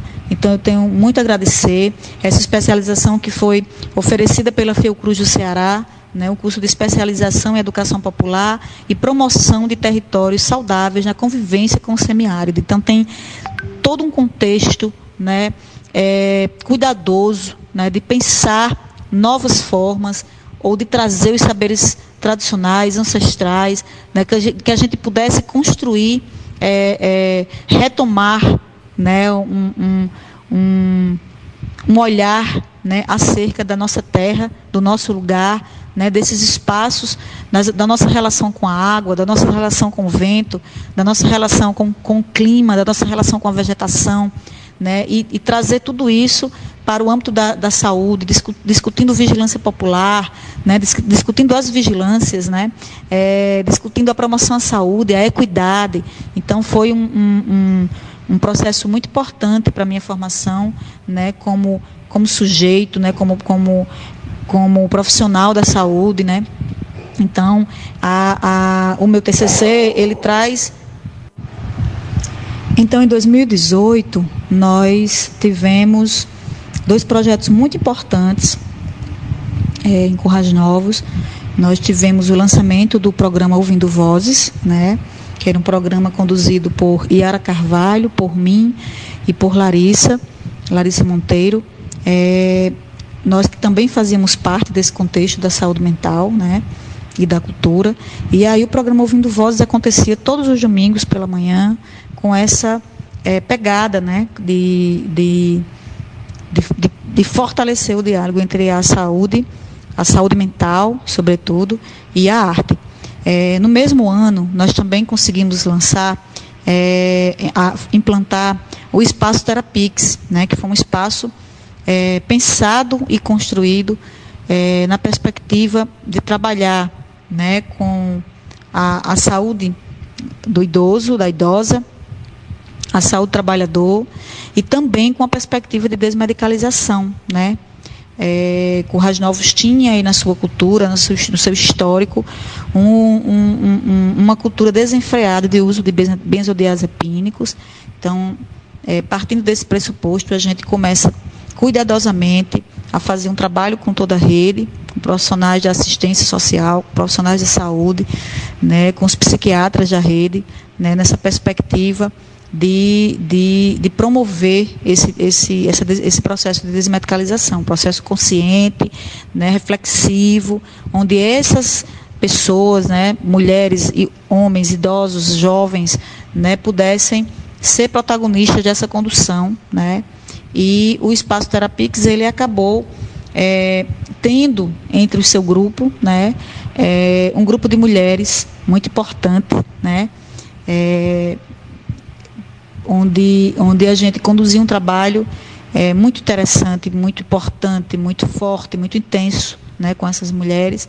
Mulheres que, em sua maioria, vinham de experiências de silenciamento, vinham de, de experiências né, de, de não ter mais uma vida social, né, de, não, de não fazer parte de grupos sociais. Né, então, eram mulheres muito solitárias, num processo de, de adoecimento muito intenso algumas com histórico de violências também.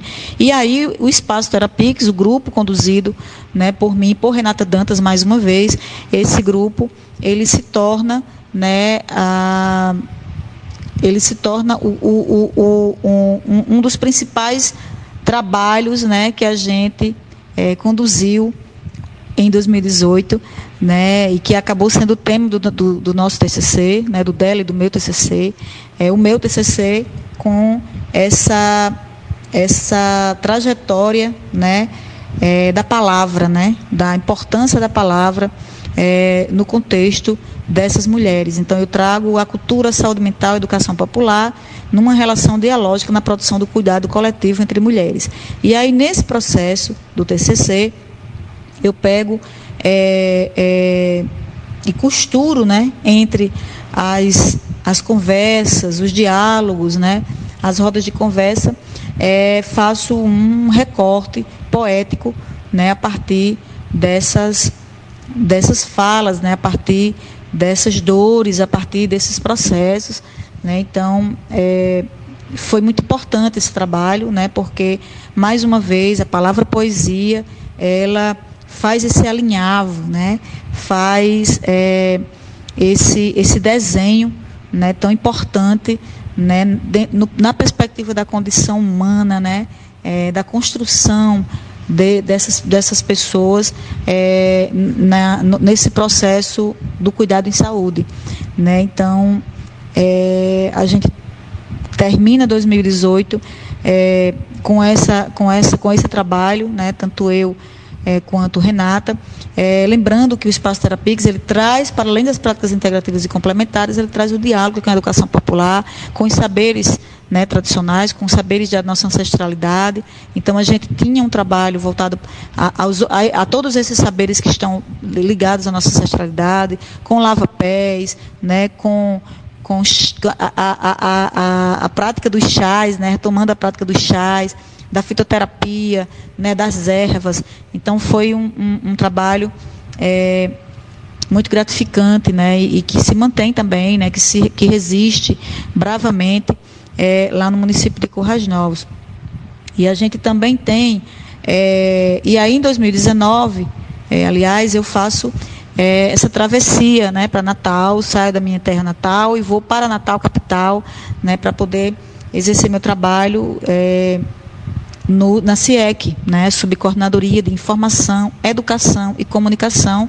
Essa subcoordenadoria que traz entre suas políticas, né, que traz entre as articulações políticas a educação popular em saúde, as práticas integrativas e complementares, e a promoção da equidade em saúde. Então, nessa perspectiva da CIEC, a gente tem né, é, dois comitês técnicos, o comitê é, de promoção à saúde da população negra e quilombola do Rio Grande do Norte e o Comitê de Promoção da Equidade em Saúde no Rio Grande do Norte. E esses comitês né, são, são os representantes desses segmentos sociais né, que conduzem, né, que, que, que, que, que desenham, né, que articulam né, a trajetória né, das nossas políticas né, que, que vão sendo construídas com muito cuidado né, nesse processo de 2019 e de 2020. E aí, em 2019, no final de 2019, nós promovemos o segundo CIE Equidade, que foi um momento muito potente, né, muito necessário é, e muito marcante né, para essa relação que a gente estabelece, que vem fortalecendo junto com os movimentos sociais. Então, o CIE Equidade foi um encontro de dois dias, né, que eu, eu tenho chamado de fenômeno pororoca, porque ele fez o um encontro do sertão com o litoral, né, então pessoas do interior, representatividades do interior do Rio Grande do Norte e representatividades da capital, né, reunidas para discutir políticas, né, para construir novos processos necessários para o Estado do Rio Grande do Norte. Então, nós tivemos representatividade da população em situação de rua, dos povos da, da, do campo e das águas, nós tivemos representatividade é, do, dos povos de terreiro de matrizes africanas, tivemos representatividade do movimento negro, dos quilombolas, dos povos ciganos, dos povos indígenas, da população LGBTQIA. Então, nós tivemos uma grande diversidade, né, uma, uma, uma, uma um movimento muito intenso né, de saberes né, com, essa, com esse elo né, e com essa responsabilidade política e social né, de proteção à vida, de garantia de saúde, de fortalecimento do SUS.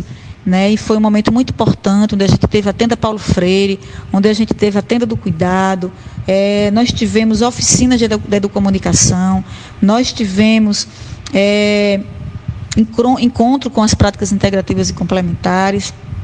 Então, é, é, foi um momento de, muita, de muito aprendizado, né? de, muito, de, muito, de muita construção, né? de, muita, de muito movimento mesmo, né? de muita cor, né? de muita força, né? onde, onde a Jurema, né? que é um elemento tão presente assim no nosso fazer, nesse fazer, né? Ela traz essa representatividade da força da resistência é, nesse, nesse, nesse processo. E aí é, é importante trazer né, a, a participação né, e, a, e a, a junção, né, o ajuntamento né, de, de, de, de, de atores muito importantes né, a partir dessa condução. A Universidade de Mossoró, a Rede Unida, a Rede Humaniza SUS, a Maternidade Almeida Castro de Mossoró, a CESAP. Né? Então, a gente teve aí é, é, é, um, um, uma, uma, uma efervescência de encontros né? É, entre os encontros dessas populações e entre os encontros, encontros né, desses outros desses outros parceiros, desses outros é, é, dessa, dessa outra rede né, tão importante é, nesse processo, dessas construções né, que a gente vem, vem conduzindo. Então, a gente, a partir dessa parceria, desses coletivos todos, né, em 2020, somos surpreendidos aí pela pandemia, né, e aí a gente parte né, para o enfrentamento a essa pandemia né, com, com essa, essa rede de apoio, essa rede de, de proteção. É, onde a gente, onde a gente traça né, e, e, e, e elenca né, algumas estratégias né, e que conduz essas estratégias com muito cuidado, com muito carinho, né, com muita amorosidade, é, que, que foi a partir da construção né, do artesanário, né, que é uma tecnologia leve, né, onde a gente traz mais uma vez né, essa possibilidade de encontros né, é, costurando aí é, a academia, o saber popular né, e, e a arte, né, todas né, juntas né, nessa ciranda, nesse cirandar né, de cuidado e de atenção. Então, nesse processo do artesanário, nós tivemos encontros muito importantes, né, que foram é, é, é, condutores né, de, de, de, de, discussões e de processos importantes é, é, nessa, nessa concepção e nesse contexto do cuidado, né, da proteção. Então, nós tivemos a ciranda virtual de saberes, né, nós tivemos é, a participação do 14º Congresso Internacional da Rede Unida.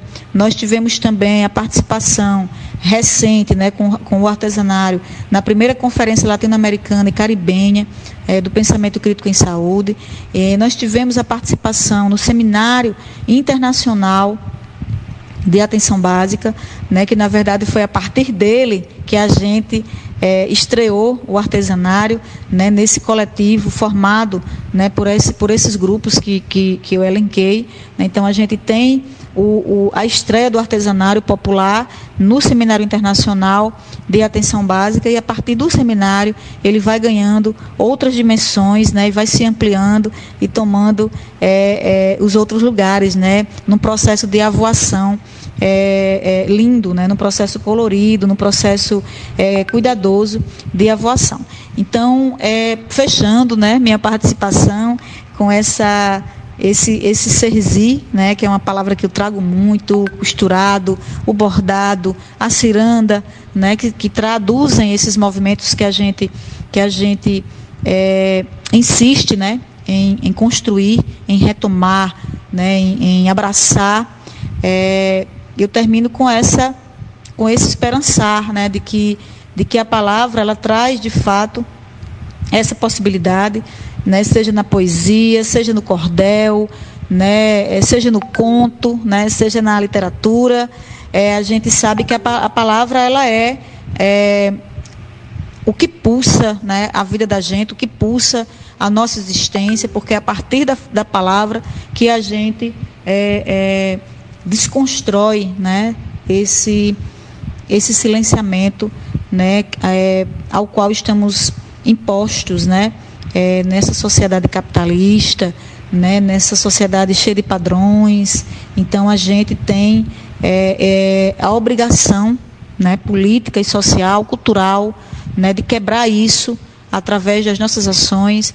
Né? Então eu, eu deixo essa essa mensagem né, para, para profissionais de saúde, profissionais de assistência, da educação, da cultura, né, é, que, que a, e de todas as áreas, né, de que a gente precisa ultrapassar nessa fronteira é, e que a palavra ela precisa ser a condutora né, para que a, as vozes sejam lançadas, né, para que as vozes sejam jogadas para o catavento e que esse catavento possa reverberar essas vozes é, por todos os cantos né, e que a gente se fortaleça, é que a gente consiga, de fato, promover saúde, né, promover a proteção à vida né, e, e garantir que os nossos direitos serão assegurados e serão é, mantidos né, a partir da força que a gente tem nesses coletivos, né, nesse ajuntamento de gente né, carinhosa, nesse ajuntamento de gente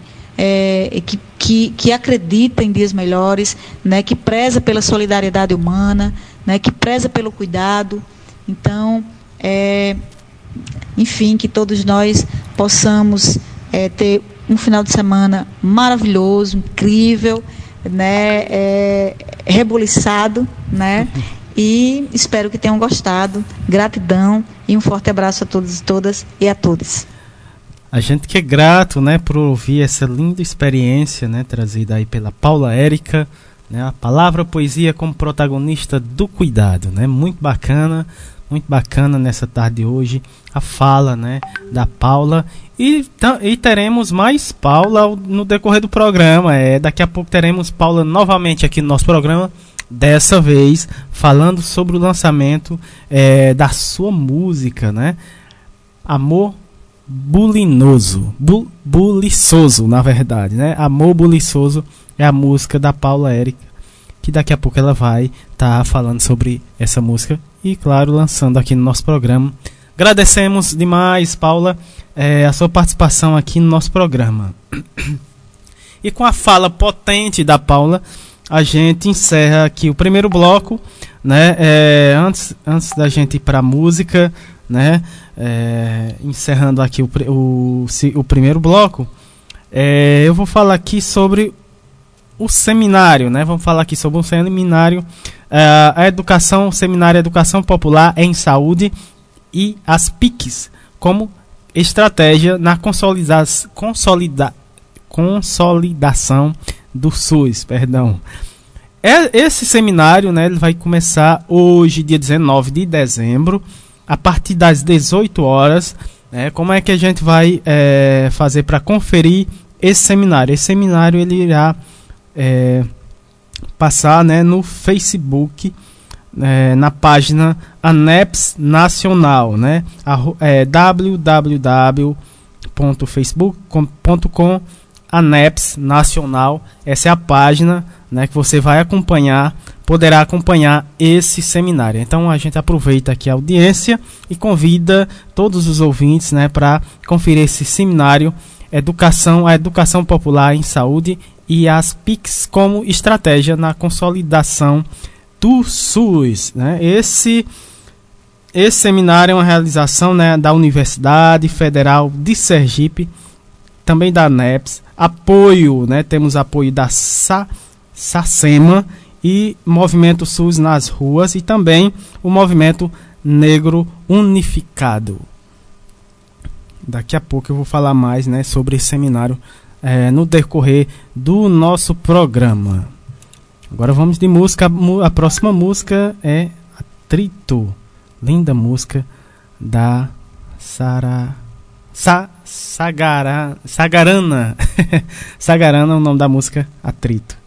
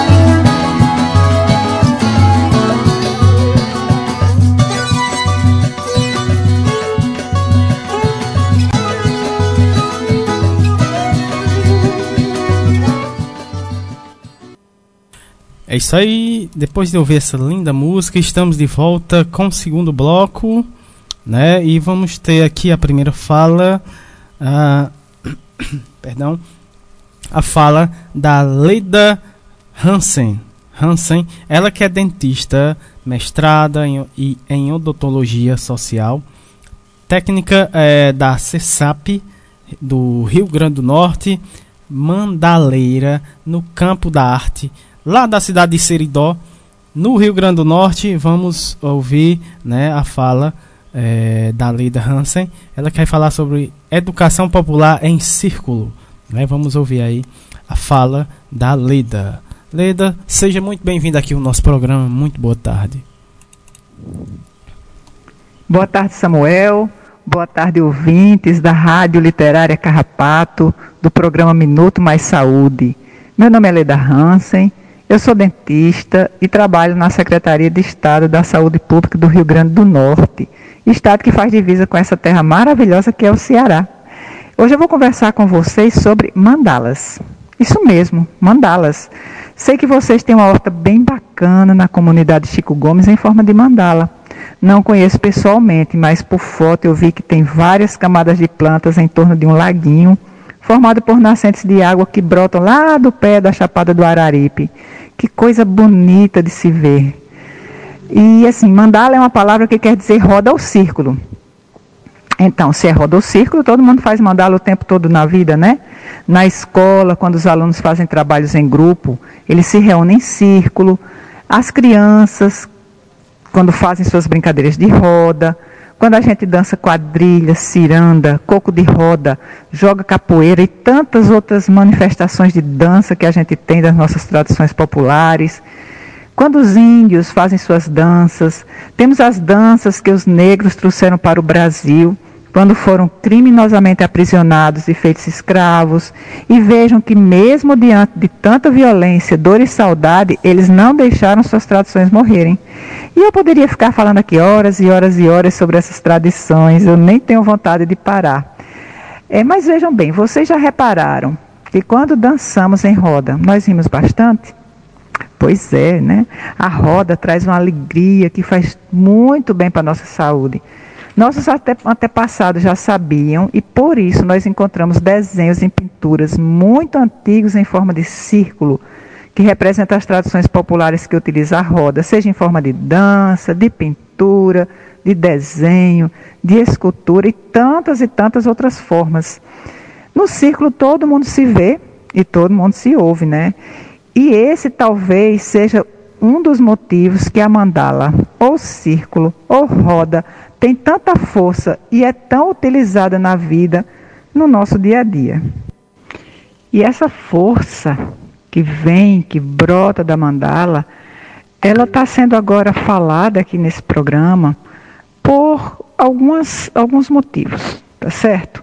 Então, o primeiro deles é que nesse momento de muita dificuldade que a gente está passando, de muita tristeza, um momento de pandemia, um momento onde muitas pessoas estão adoecendo, não só dessa do por causa do coronavírus, mas por causa de outras doenças, da pobreza, da miséria, do abandono, no momento em que nós temos um desmonte de políticas públicas, desmonte do SUS, grandes ataques a essas conquistas aos direitos sociais, as populações vulnerabilizadas. Então, nesse momento, de grande dor, de grande sofrimento, é muito importante que a gente possa encontrar nas nossas raízes, a gente possa encontrar motivos para alegria, para resistência, porque as coisas vão acontecendo, os ataques vão acontecendo, mas nós temos que nos lembrar que nós, nós, a comunidade, nós, a população, nós temos muita, muita, muita força. E essa força de resistência, ela precisa ser alimentada, ela precisa ser incentivada. Nós aqui, nós estamos falando aqui de nordestinos, vocês aí no Cariri, eu aqui no litoral potiguar, nós temos essa força né, do, do, da nossa terra. Então a mandala, a roda, o círculo, essa fonte de alegria, ela precisa ser bem utilizada para que a gente possa é, resistir a todos esses ataques, não é? Então esse é um dos grandes, uma das grandes formas. Existem muitas outras formas, mas essa é uma das formas que a gente pode utilizar. Um outro motivo que eu gostaria de conversar com vocês é que nós temos a possibilidade de utilização de várias expressões artísticas, inclusive as danças, as pinturas, as esculturas, Tudo isso no Sistema Único de Saúde, porque existe uma política chamada Política Nacional de Práticas Integrativas e Complementares em Saúde, que elas trazem diferentes formas de cuidar. E uma delas é exatamente a utilização da arte, da alegria, da criatividade. Então, se nossos, nossos ancestrais, né, nossos antepassados já sabiam que isso era bom, todos os nossos os índios que aqui habitavam e ainda habitam, né, os negros, toda essa, essa comunidade que vive, que sempre trouxe isso na sua história. Se todo mundo já sabia disso, isso de uma certa forma fez uma pressão e chegou lá, né, no Ministério da Saúde, através de pressões populares, e essa política ela foi publicada. Então, algumas unidades de saúde já oferecem esse serviço, não só no campo da arte, mas no campo da imposição de mãos, é, no campo de, de algumas medicinas que a gente pode utilizar, das tradições populares, enfim. Esse é um outra, uma outra forma de cuidar que está presente no Sistema Único de Saúde e que é importante que a gente possa conhecer e possa saber quais as unidades que oferecem esse tipo de serviço, não é? Através dessa alegria, inclusive tratamentos de arte e terapia. Olha só que legal, né? Como isso pode ser feito no Sistema Único de Saúde. Por isso que é tão importante que a gente defenda o nosso SUS, né? com o patrimônio do Brasil que atende a todos e que a gente constrói cada dia. E então, já caminhando aqui para fazer o encerramento dessa fala, eu quero voltar à, à horta em forma de mandala. O que é que tem no centro? dessa horta, não é água. E água é vida. Então a gente se lembra cada vez que a gente tem o potencial dentro de nós, no centro de nós, que é a vida, esse ponto no meio, que a gente pode, a partir desse ponto no meio, ir construindo, construindo as resistências, construindo as nossas ações. É, nesse cenário, a gente continue, que a gente continue se protegendo. Nós estamos ainda num momento muito difícil da pandemia, que a gente possa se proteger e que a gente possa também exigir das autoridades um tratamento digno e respeitável para nós. Então era isso que eu queria dizer, encerrando aqui com a alegria da mandala. Agradecer ao pessoal da rádio, Samuel, a Érica que me fez o convite, agradecer a vocês por terem me escutado e que a gente fique com força, com fé se lembre, que a gente se lembre que a gente pode, que a gente pode resistir, que a gente tem todo esse potencial e que a gente possa fazer muitas mandalas aí em diferentes formas, né? Então é isso, gente. Então, um grande abraço, que tenhamos todos muita luz, muita paz para resistir e para continuar construindo nossa jornada. Muito obrigada. Leda, grato, grato aqui por suas palavras. Linda mensagem, Leda, né? ela falando sobre a mandala, né, o poder da mandala, a importância da mandala né, é, nas nossas vidas. Né? Então a gente agradece demais essa fala muito bacana da Leda. Né? E vamos para o próximo convidado, as próximas convidadas né, no programa, nesse segundo bloco. É, elas vão falar sobre o movimento. Movimento se propaga em cada pessoa. Né? Quem vai falar, quem vão, irão falar Primeiro a Giovana Sanches, depois a Júlia Pereira. Elas são alunas né, de fisioterapia da Universidade de São Carlos, né? É, bolsista é, de iniciação científica e também coordenadora e membro do projeto Movimentação lá da cidade de São Carlos, São Paulo. Elas vão falar sobre é, esse, esse projeto, né, movimentação aqui para os nossos ouvintes. Então seja muito bem-vinda, primeiramente, né, a Giovana, que vai começar, né, com essa fala sobre esse projeto. Seja muito bem-vinda, Giovana. Muito boa tarde. Boa tarde, Samuel. Me chamo Giovana Sanches e sou aluna de fisioterapia da Universidade Federal de São Carlos, da turma de 2017. Faço parte do Laboratório de Fisioterapia Cardiovascular como aluna de iniciação científica na linha de inovação tecnológica e pesquisa sobre aptidão aeróbia. Estou no programa Minuto Mais Saúde da Rádio Literária Carrapato e vou falar sobre o projeto Movimentação, que auxiliei no desenvolvimento em 2018 e desde então faço parte como membro. O Movimentação é um projeto social criado pelos alunos de graduação do curso de fisioterapia e visa atender às necessidades pontuais de grupos ou instituições sociais que mais necessitam de atenção, e a nossa missão é ser a diferença no que estiver ao nosso alcance, criar laços entre os indivíduos de diferentes realidades e impactar positivamente a sociedade dentro e fora da comunidade universitária. Nos anos de 2018 e 2019, as nossas ações foram todas presenciais. Nesse período, realizamos entregas de itens doados em campanhas de arrecadação, fizemos visitas em abrigos de idosos e escolas infantis, entregamos roupas de frio e alimento para moradores de rua da cidade de São Carlos, fizemos pedágios em prol da arrecadação financeira para auxiliar no tratamento de duas crianças e também fizemos o plantio de árvores ao redor do nosso departamento na UFSCar. Nesses dois anos, as ações com maior destaque foram Movimente Seu Armário, uma arrecadação de mais de 900 peças de roupas de inverno, que foram direcionadas tanto para moradores de rua quanto para moradores de uma comunidade carente de São Carlos. Outra ação muito importante para os nossos membros foi um mutirão de arrecadação de alimentos para um abrigo de idosos aqui da cidade, em que dividimos a nossa equipe para arrecadar alimentos pelos bairros de São Carlos e foi uma experiência incrível. Uma participação especial que eu também gostaria de relatar foi estar presente na Semana do Voluntariado que acontece aqui em São Carlos. Esse evento ele reúne alguns projetos sociais da cidade para promover o incentivo e a solidariedade, também o voluntariado, principalmente de jovens universitários.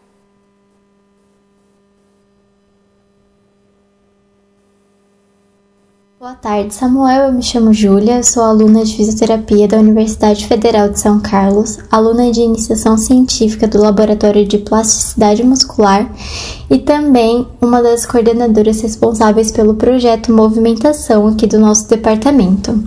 Eu estou no programa Minuto Mais Saúde da Rádio Literária Carrapato e vou falar e continuar falando para vocês a respeito do projeto Movimentação e como foi a nossa experiência durante a pandemia. Como a Giovana já tinha comentado, nos anos de 2018 e 2019, todas as nossas ações elas ocorriam presencialmente. E aí, com o início da nova gestão de 2020, também teve o início da pandemia. Então a gente precisou se reinventar.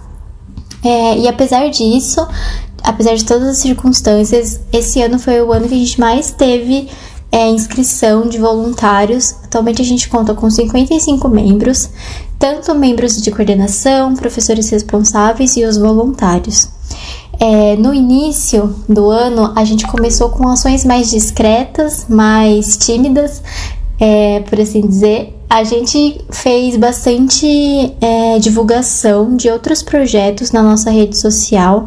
Então a gente divulgava projetos que estavam fazendo arrecadação de alimentos, que estavam produzindo máscaras de pano, projetos que na verdade precisavam de uma maior visibilidade e credibilidade. Então com isso a gente conseguiu dar um pouco de força para esses projetos.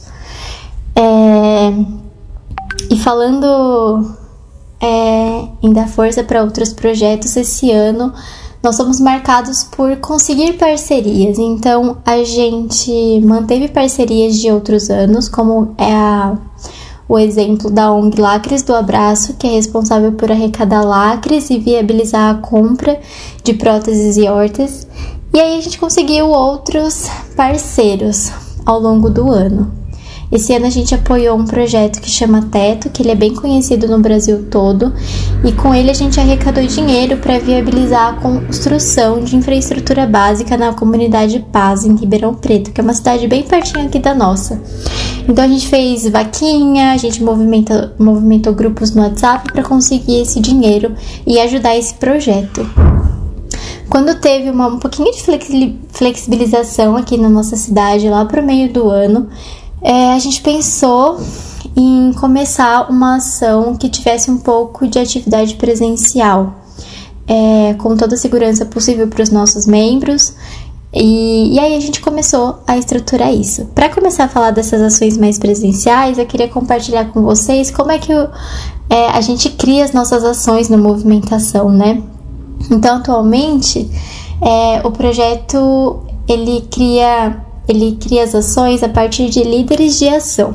Esses líderes, eles são algum voluntário específico do projeto que fica responsável no momento dessa ação por estruturar todo o plano de ação. Então é ele que, que vai, vai conversar com o grupo e ver qual é o período que vai acontecer essa arrecadação, quem serão os beneficiados pela arrecadação e o que, que a gente vai precisar. Se a gente vai precisar de pontos de arrecadação, membros para irem buscar todos esses produtos, e aí com isso a gente vai se dividindo dentro do projeto. Então, a nossa primeira ação nesse estilo foi a ação Movimente Seu Armário, que é uma campanha do agasalho. E com isso a gente fez também uma outra parceria com é, a Fio de Esperança, que é um projeto aqui da cidade que entrega marmitas para moradores de rua. Então, o projeto Movimentação era responsável por fazer toda a arrecadação é, de roupas. E aí, é, num dia específico da semana, a gente levava para os membros do projeto Fio de Esperança, fazia triagem e no final de semana, junto com as marmitas, as roupas eram entregues. É, todo o excedente de roupas dessa triagem que a gente fez também foi levado para uma outra comunidade aqui da cidade de São Carlos. E com isso, a gente arrecadou tanta roupa que eu não consigo nem é, contar para vocês o tanto que foi. foi. Eu só consigo dizer que foi um, um número muito maior do que nos anos de 2018 e 2019. A gente conseguiu superar muito nesse período. É... Ainda falando sobre as nossas redes sociais também, a gente teve várias atividades que usaram essencialmente a rede. Então a gente fez vídeos falando sobre é, a importância de arrecadar os lacres para ONG Lacres do Abraço, é, o que é ser um voluntário, e também fizemos lives informativas sobre o coronavírus, é, cuidados com o corpo durante o home office é, tendo esse olhar mais da fisioterapia mesmo. E aí a gente convidava professores, é, alunos de pós-graduação que pudessem é, compartilhar essas informações com a gente durante esse período. Também criamos uma ação que foi chamada de Racismo em Debate, que a gente fez rodas de conversa, lives e posts informativos a respeito disso ao longo do, do ano. Foi muito importante também, tanto para o nosso crescimento pessoal e para divulgar mesmo isso para a sociedade. E outra ação que eu queria compartilhar com vocês que foi muito especial pra gente foi é, uma ação que a gente denominou Inclusão Digital do Movimentação. Então, junto com os professores do nosso departamento, a gente fez uma triagem dos alunos que estavam é, passando por dificuldades técnicas para acompanhar o ensino remoto, e com isso a gente conseguiu viabilizar a compra de quatro, quatro notebooks para que esses alunos é, pudessem fazer o acompanhamento das aulas remotamente. Então fez um, uma triagem, fez é, a, é, um, um, formulário de interesse de alguns alunos que estavam precisando, que passavam por alguma necessidade, enfim. É, e aí, com a ajuda dos professores, essa ação foi super possível. E agora no final do ano, a gente também está finalizando duas arrecadações no estilo que eu falei para vocês sobre, de líder de ação, que é a arrecadação de livros infantis e livros de pré-vestibular para a gente entregar numa comunidade aqui de São Carlos, e também a arrecadação de ração e remédios para animais de uma ONG aqui da cidade.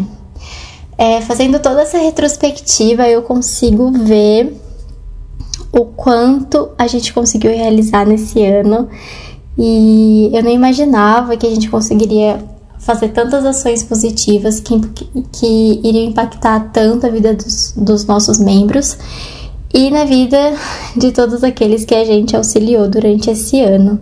Foi muito especial mesmo. Então, para destacar, é, pontos é, dessa pandemia que a gente cresceu bastante foi criar parcerias, apoiar projetos e ter essa questão do líder de ação, que fez com que tudo fosse muito possível de ser realizado, mesmo com alguns membros à distância. Isso foi, acho que, um dos pontos mais fortes assim do projeto durante esse ano. Esses pontos, na verdade, né? As parcerias e os líderes de ação. Então, eu queria finalizar minha fala agradecendo vocês pela oportunidade de participar aqui do programa e por vocês permitirem que a gente compartilhe nossas experiências e, e é isso. Muito obrigada. A gente que agradece demais a participação de vocês, né, aqui no nosso programa, Júlia Pereira e a Giovana Sanches, né? Elas que falaram sobre o movimento se propaga em cada pessoa, né? Mais uma é, linda, linda iniciativa, né? Vindo dessa vez é, de São Carlos, lá em São Paulo, né? É, elas trouxeram aí o projeto Movimentação, mais um é, mais uma linda iniciativa, né? Muito importante. É, é, a, gente, a, gente, sempre traz esses movimentos, né? Traz essas iniciativas aqui para o programa, né? É, para os nossos ouvintes, mostrando a importância, né? O quanto é importante o nosso SUS é, para o nosso país. Dando prosseguimento, é, vamos falar agora com a Margot Freedom, Freedeman, Freedeman, eu acho que é isso. Friedemann, Margot Friedemann, Friedemann, isso, Friedemann, ela que é enfermeira de Timbó, lá em Santa Catarina, a qual eu mando um grande abraço para todo o pessoal de Santa Catarina que está na escuta do programa. A Margot, ela vai falar sobre os grupos de gestantes virtual, né? Vai uh, a sua fala ela vai falar como é que funciona né, esse grupo de gestantes virtual, mais, um, mais uma linda é, iniciativa, dessa vez vindo lá da cidade de Timbó, em Santa Catarina. Seja bem-vindo aqui ao nosso programa. É, Margot, também vai, vamos ter aqui a fala, além da fala da Margot, vamos ter também a fala da enfermeira Lidiane, né? Ela vai falar junto com a Margot aqui na sequência né, da fala da Margot. Vamos ter a fala da enfermeira Lidiane também falando sobre essa linda iniciativa. Vamos ouvir a Margot e depois a Lidiane. Sejam muito bem-vindos aqui ao nosso programa. Muito boa tarde. Pessoal da Rádio Carrapato, a gente está muito feliz de ter sido convidado para conversar com vocês sobre o nosso trabalho com as gestantes.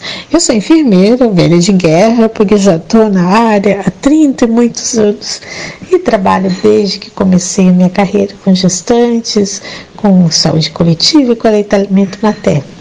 A gente está vivendo numa cidade no sul do Brasil, é, Timbó, é pertinho de Blumenau, e é uma cidade de 49 mil habitantes. É, como chegar perto das gestantes? Nós temos um trabalho muito conhecido na cidade de reunir os casais quatro vezes por ano em grupos na policlínica, né, que é no centro da cidade, e as pessoas e as pessoas vêm, os casais vêm e cobram da gente, né? Cada três meses a gente tem um grupo novo, às vezes a gente consegue é, reunir quase 50 pessoas, 60, né? Os pais participam. E agora? Agora estamos impedidos de chegar até nossos casais grávidos, até nossas gestantes. O que fazer?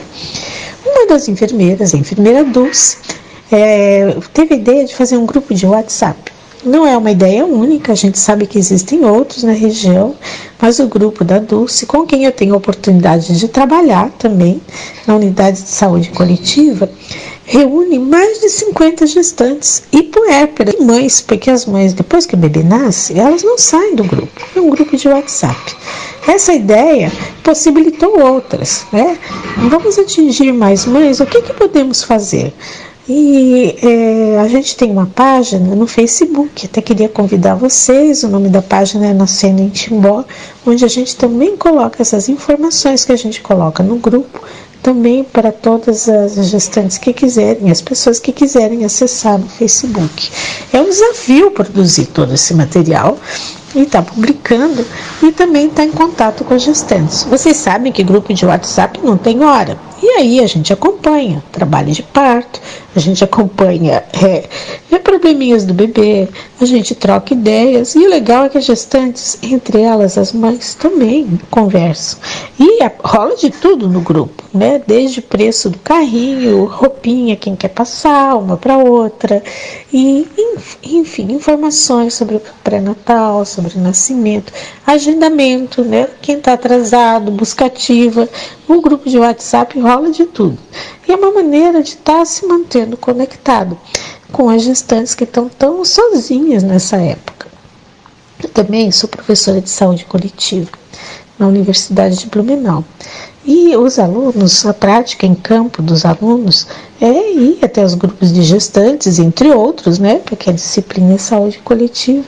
E a gente pensou o que poderíamos fazer né, de atividade educativa, uma vez que estamos impedidos de nos encontrar presencialmente.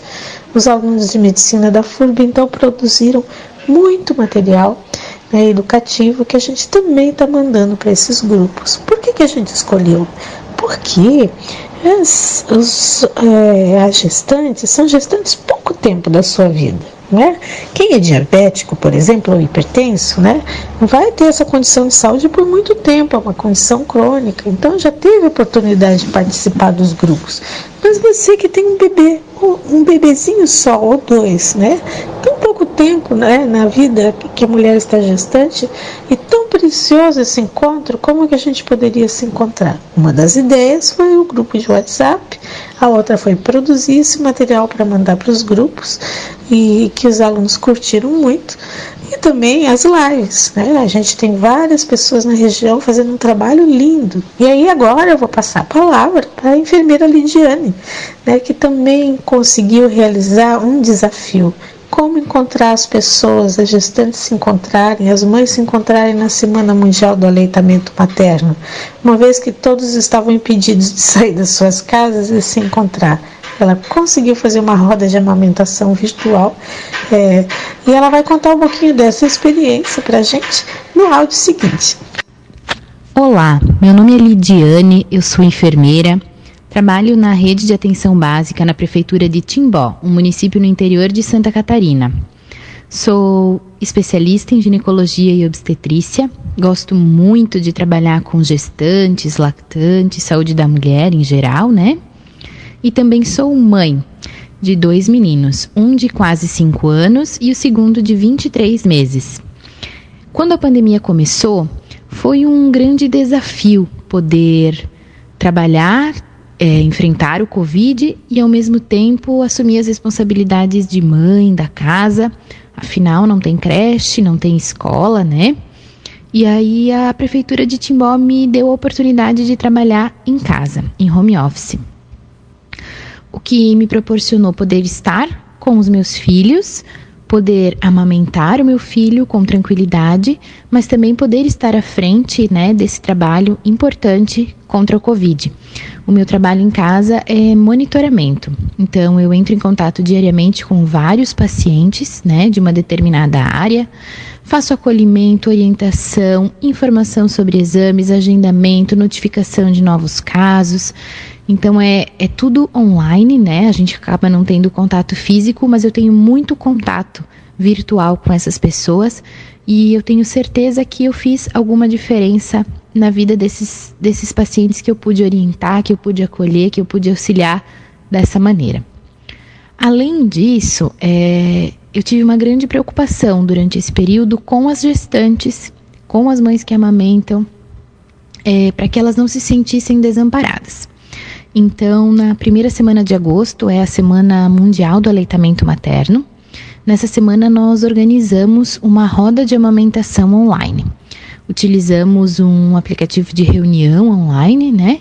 E aí nós conseguimos chamar, convidar através de grupos de WhatsApp, divulgação nas outras mídias sociais, enfim, é, um grande número de mães da nossa cidade, também da região, para participar dessa reunião, desse encontro online. A gente mostrou os bebês, a gente deu de mamar, a gente conversou, falou sobre esse momento que a gente está vivendo, a pandemia, como é que elas estão fazendo, se elas estão trabalhando fora ou não, se estão conseguindo amamentar. Então foi, foi muito importante esse momento. Presencialmente ele é muito importante também. Então imagina nesse, nessa situação que está todo mundo em isolamento, afastado, fez toda a diferença. E aí nós continuamos, né, nessa, nessa ideia de levar informação. E aí eu tive o apoio de mais duas colegas minhas, uma profissional de educação física e outra fisioterapeuta, a Thalia Matede e a Bárbara Volani. E nós fizemos uma live. Na verdade, foram duas. A, a ideia nasceu para falar sobre aleitamento materno, sobre os desafios, as dificuldades, e aí acabou virando uma grande conversa. Nós conversamos também sobre a culpa materna, sobre o puerpério, que é esse período logo depois do nascimento do bebê, que por si só já é um período de isolamento, ainda mais no isolamento social. Então a gente trocou muitas experiências, né? Nós três que organizamos as live, a live também somos mães. Então foi um momento muito bom, porque a gente conseguiu alcançar um público maior, né? Até as lives ficaram disponíveis depois nas plataformas para quem quisesse assistir. E foi muito interessante essa conversa. E aí depois, mais recentemente, nós resolvemos fazer mais uma live falando sobre gestação e parto, que foram as dúvidas que ficaram da primeira live, né? E aí foi uma conversa mais técnica mesmo, como profissionais, falando sobre exercícios na gestação, exercícios que a mulher pode fazer para ter um parto normal. Enfim, muita informação, muito conhecimento, é, muita troca de experiência, muita conversa, tentando chegar o mais longe possível, tentando levar informação e, e coisas leves, alegres, felizes no momento tão difícil que a gente está vivendo. Então, gente, não é lindo ver o trabalho da enfermeira Lidiane com os dois filhinhos em casa, trabalhando no monitoramento, né, atendendo por telefone as pessoas com Covid e arrumou tempo para fazer a roda de amamentação e está em contato com as gestantes, umas lives maravilhosas que estão tendo um alcance muito legal. Tenho muito orgulho de dizer que eu fui professora da Lidiane na universidade, no curso de enfermagem, e hoje ela é uma super profissional. Também é uma super profissional, a Dulce, enfermeira Dulce, que é aí do Ceará. A Dulce organizou o grupo de WhatsApp, né? O maior grupo de WhatsApp que a gente tem na cidade, que tem mais de 50 mães e gestantes.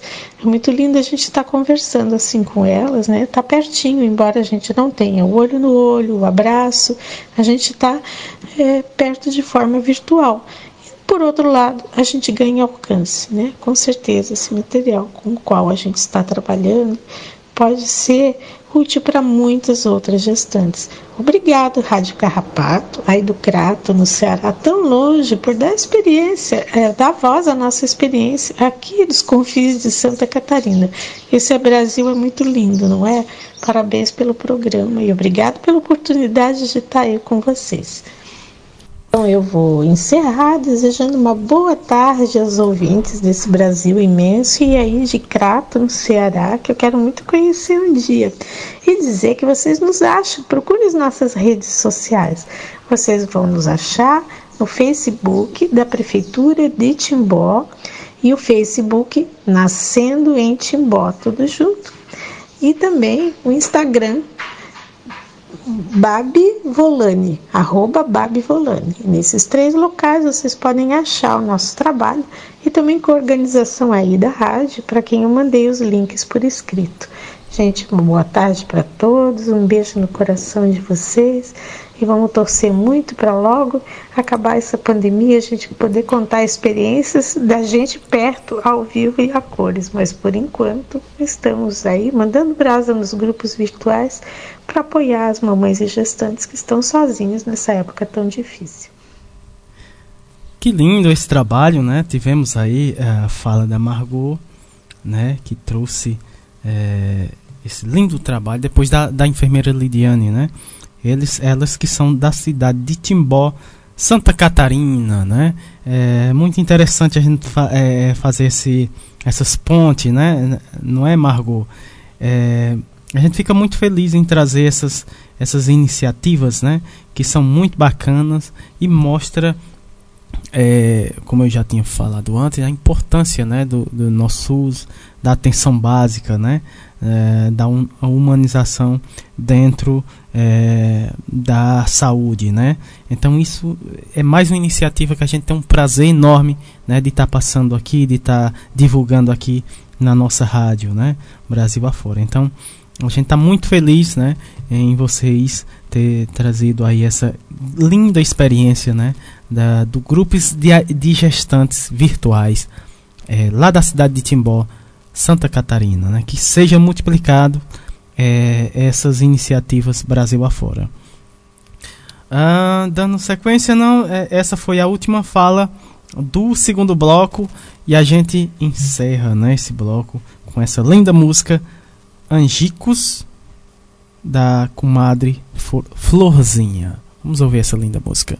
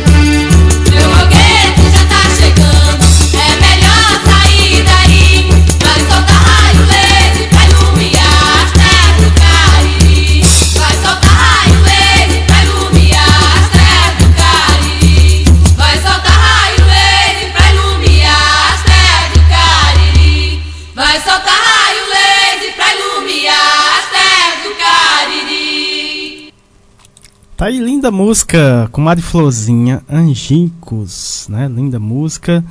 A gente, com essa linda música, a gente abre aqui o terceiro bloco, Momento Arte, Cultura, Prosa e Poesia. E uh, de início temos um lançamento né, de um livro aqui do nosso querido Joel Mipinho, ele que é educador e escritor aqui da nossa cidade do Crato. Ele vai lançar o livro Janelas, né? É, muito bacana o Joel Mipinho que já teve participando do nosso programa em, outros, em outras oportunidades, está novamente aqui, dessa vez lançando um livro. É, a gente agradece demais, Joelmi, né, por, por seu retorno aqui ao nosso programa. E dessa vez, né, trazendo aí é, esse livro muito bacana chamado Janelas, né? E agora ele vai falar sobre esse livro é, para nós ouvintes. Então seja bem-vindo mais uma vez, é uma honra recebê-lo aqui no nosso programa. Muito boa tarde, Joelmi. Bom, boa tarde, Samuel. Boa tarde aos ouvintes do programa Minuto Mais Saúde, a todo mundo que acompanha a Rádio Literária Carrapato. Eu queria dizer mais uma vez da minha alegria por participar com vocês desse, desse encontro que já está na nossa agenda e que, como eu tenho dito sempre aqui, não só o programa, mas toda a Rádio Carrapato tem um papel fundamental na no fortalecimento da comunicação popular, dessa comunicação que é feita pelas pessoas da comunidade a partir do olhar das necessidades das perspectivas e interesses da própria comunidade, mas também ampliando esse diálogo com, com quem está fora, trazendo para a roda, trazendo para o encontro todo mundo que possa contribuir efetivamente para fazer de, da comunidade, para fazer deste diálogo um diálogo eticamente comprometido com a vida, um diálogo que aponte na direção da esperança, mas também da denúncia. É né? preciso anunciar, mas é também preciso denunciar. Eu acho que este papel, toda a programação da Carrapato Cultural cumpre muito bem. Bom, então dito isso, eu queria mais uma vez agradecer a você, Samuel, agradecer a amiga Érica Formiga, agradecer a todo mundo que nos acompanha pela possibilidade desse encontro. E hoje a minha participação no programa tem um caráter muito especial, pelo menos para mim, porque eu venho aqui hoje falar de um projeto, né, de um sonho que se concretizou é, em 2019 e que agora ganha um, um fôlego a mais. Em 2019 foi lançado através do selo editorial Ibi Cariri um livro de minha autoria chamado Janelas, uma coletânea de ideias e opiniões. O Janelas reúne 65 artigos escritos por mim, publicados lá no meu blog, numa linguagem de fácil acesso. É, não são artigos científicos, são artigos de opiniões, como o próprio nome do livro sugere, né? são ideias, é, convites à reflexão, ao pensar. É, bom, e o fato é que esse livro, lançado pelo selo editorial o IBI Cariri, que é um selo da Escola de Políticas Públicas e Cidadania Ativa, organização da qual eu faço parte e atualmente estou diretor-geral.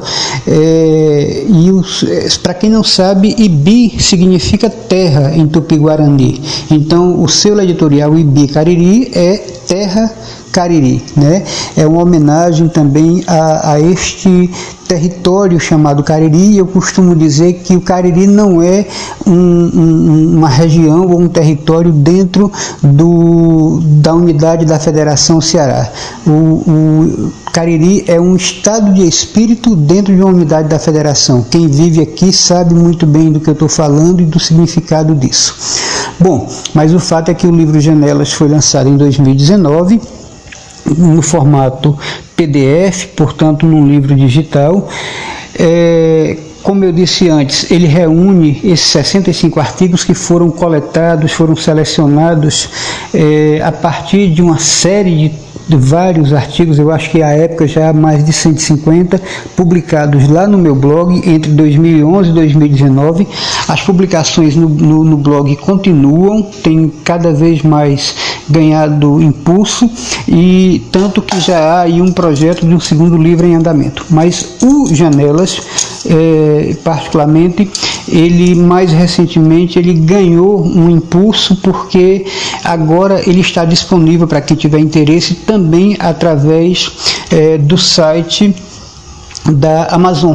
Então agora não só as pessoas mais próximas aqui da gente que já vinham adquirindo o livro em PDF, é, lembrando que é, na, no primeiro momento, inclusive, tudo que foi arrecadado com a venda dos janelas foi destinado a apoiar os projetos da própria Escola de Políticas Públicas e Cidadania Ativa. É, mas o fato é que agora a gente tem a possibilidade de acessar o livro Janelas através da, da do site da Amazon. E É só chegar lá no, Amazon, no site da Amazon, acho que amazon.com.br, né, na versão em português, ou só amazon.com para ir para o site internacional. E aí você procura Janelas, uma coletânea de ideias e opiniões porque se você botar só janelas vai aparecer um leque enorme de opções, então é melhor ir mais direto na pesquisa, ou então, se preferir, vai no autor Joelmir Pinho, Joelmir com R no final, Joelmir Pinho, e aí vai aparecer lá o livro para ser adquirido. Bom, então essa minha conversa aqui hoje com vocês é para falar dessa, dessa realização, né, desse, desse presente que me chega no, nesse final de ano, em meio a tanto um ano tão conturbado, um ano tão cheio de desafios, de dores, de lutos, né? mas também de lutas. É, e a proposta do Janelas é que ele seja essa esse instrumento de reflexão, esse instrumento de é um convite a, a a pensar, a olhar a nossa caminhada até aqui, mas é também um convite a pensar como é que a gente constrói um outro mundo, uma outra perspectiva, né, de outras perspectivas de relações humanas, das relações entre nós e de nós, né, com a Mãe Terra, enfim. É, eu trago algumas inquietações que têm pautado a minha trajetória como educador, como militante dos movimentos sociais e também como escritor, né, desde essa, essa, essa, esse olhar sobre essa cultura que nos trouxe até aqui, essa, esse jeito de ver e de se pôr no mundo, né, numa lógica muito predatória, numa lógica muito excludente, muito perversa, mas também me nutro da experiência do aprendizado aprendizado que do legado que me foi deixado e que me é deixado todos os dias pelos povos e comunidades tradicionais, pelas rezadeiras, pelas parteiras, pelas mesinheiras, enfim, por este saber popular, né, por esta sabença e por este fazer do dia a dia que nos aponta que a partilha, que a comunhão, que a solidariedade, que o afeto e que o cuidado nos salvarão. Somente estes, aliás, nos salvarão. Né? A gente foi educado para acreditar que o oposto do amor é o ódio. Na verdade, e eu falo disso num dos artigos do livro, né, o oposto do amor é o medo, porque é o medo que me leva a odiar. Então, eu o livro é um pouco esse convite a este pensar sobre estes paradigmas, sobre essas verdades supostamente absolutas, colocar em xeque isto que nos foi vendido como modelo de sociedade e trazer a partir do olhar e, da, e do encontro que a minha trajetória me permitiu ter com muita gente é, uma outra perspectiva, apontando nessa direção de que outro mundo, como a gente costuma dizer na Escola de Políticas Públicas e Cidadania Ativa, outro mundo é possível, mas mais que isso, ele é necessário e ele é urgente.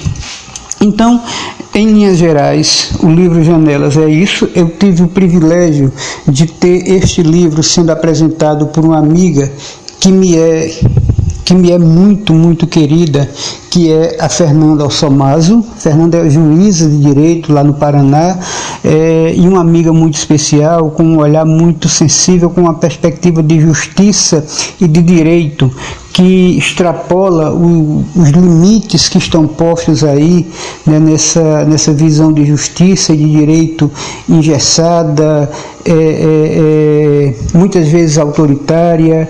Enfim, Fernanda traz uma outra perspectiva e esse encontro, é, tanto na vida real quanto no livro, foi um encontro muito bonito. Né? É, eu tive o privilégio de ter o livro revisado pela amiga Graça é, e tenho, evidentemente, a parceria né, de, da Escola de Políticas Públicas e Cidadania Ativa, através do selo editorial Ibicariri, a cumplicidade dos meus de casa, né, de Socorro, de Marcos Vinícius, de Valézio, que, que inclusive é, entendem as minhas ausências quando eu me entrego à escrita, porque também tem isso. É, é a escrita tem sido, para mim, um exercício de eu não diria fuga, porque eu não me afasto da realidade, mas uma espécie de, de, de ancoradouro, um lugar para onde eu vou quando eu preciso é, é, é sistematizar as dores, mas também as alegrias que a vida tem me proporcionado.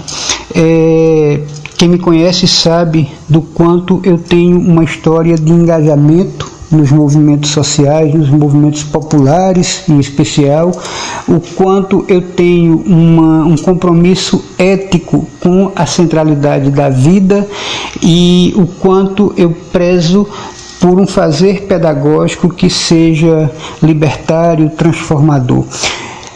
Encarar esse desafio não tem sido fácil, principalmente nos últimos tempos, e o exercício da escrita, de alguma forma, tem sido este ancoradouro, este bálsamo, muitas vezes, para que eu possa é, sistematizar como eu disse antes, as dores, mas também as alegrias, os afetos, os presentes que a vida tem me proporcionado e partilhar isso com outras pessoas.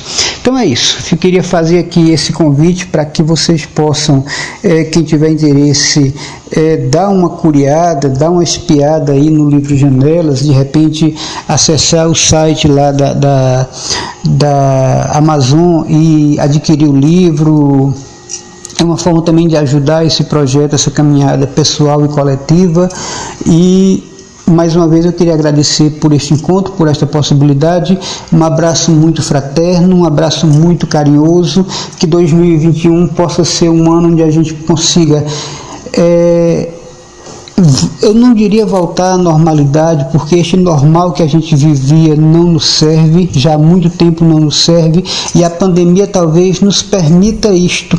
A partir deste choque de realidade, a gente possa reinventar este mundo e o, nosso, e o jeito de estarmos neste mundo. Então, um abraço grande, muito carinhoso, muito especial. Fiquem em paz e sigamos na caminhada. Tá aí, né? Tivemos é, a fala do Joelmi. Joelmi, meu irmão, um abraço, um abraços, né? É sempre um prazer recebê-lo aqui no nosso programa. E ele trouxe essa fantástica obra, né? As Janelas, né? Janelas que é, já está disponível, né? Joelmi, Joelmi é, no site da Amazon, né? E você, como, como disse o, o nosso amigo Joelmi, pode dar uma curiada, né? Pode ir, ir lá conferir essa linda obra né, de autoria aí do nosso amigo Joelmi Pinho. Um abraço, um abraço, Joelmi. Muito obrigado por estar mais uma vez aqui participando do nosso programa. Uh, dando prosseguimento aqui o programa, vamos ter aqui né, é, o Fábio Eugênio, ele que é professor de música da Escola de Música do Belmonte, aqui no Crato, da nossa cidade do Crato, vizinho aqui o Carrapato, né? Um abraço para todo o pessoal da comunidade do Belmonte. Ele vai falar sobre educação musical, uma ferramenta de inclusão social na comunidade do Belmonte. Ele vai trazer um pouco é, dessa experiência para nós ouvintes, né? E acompanhado do lindo som do violino. Então seja muito bem-vindo aqui ao nosso programa, Fábio.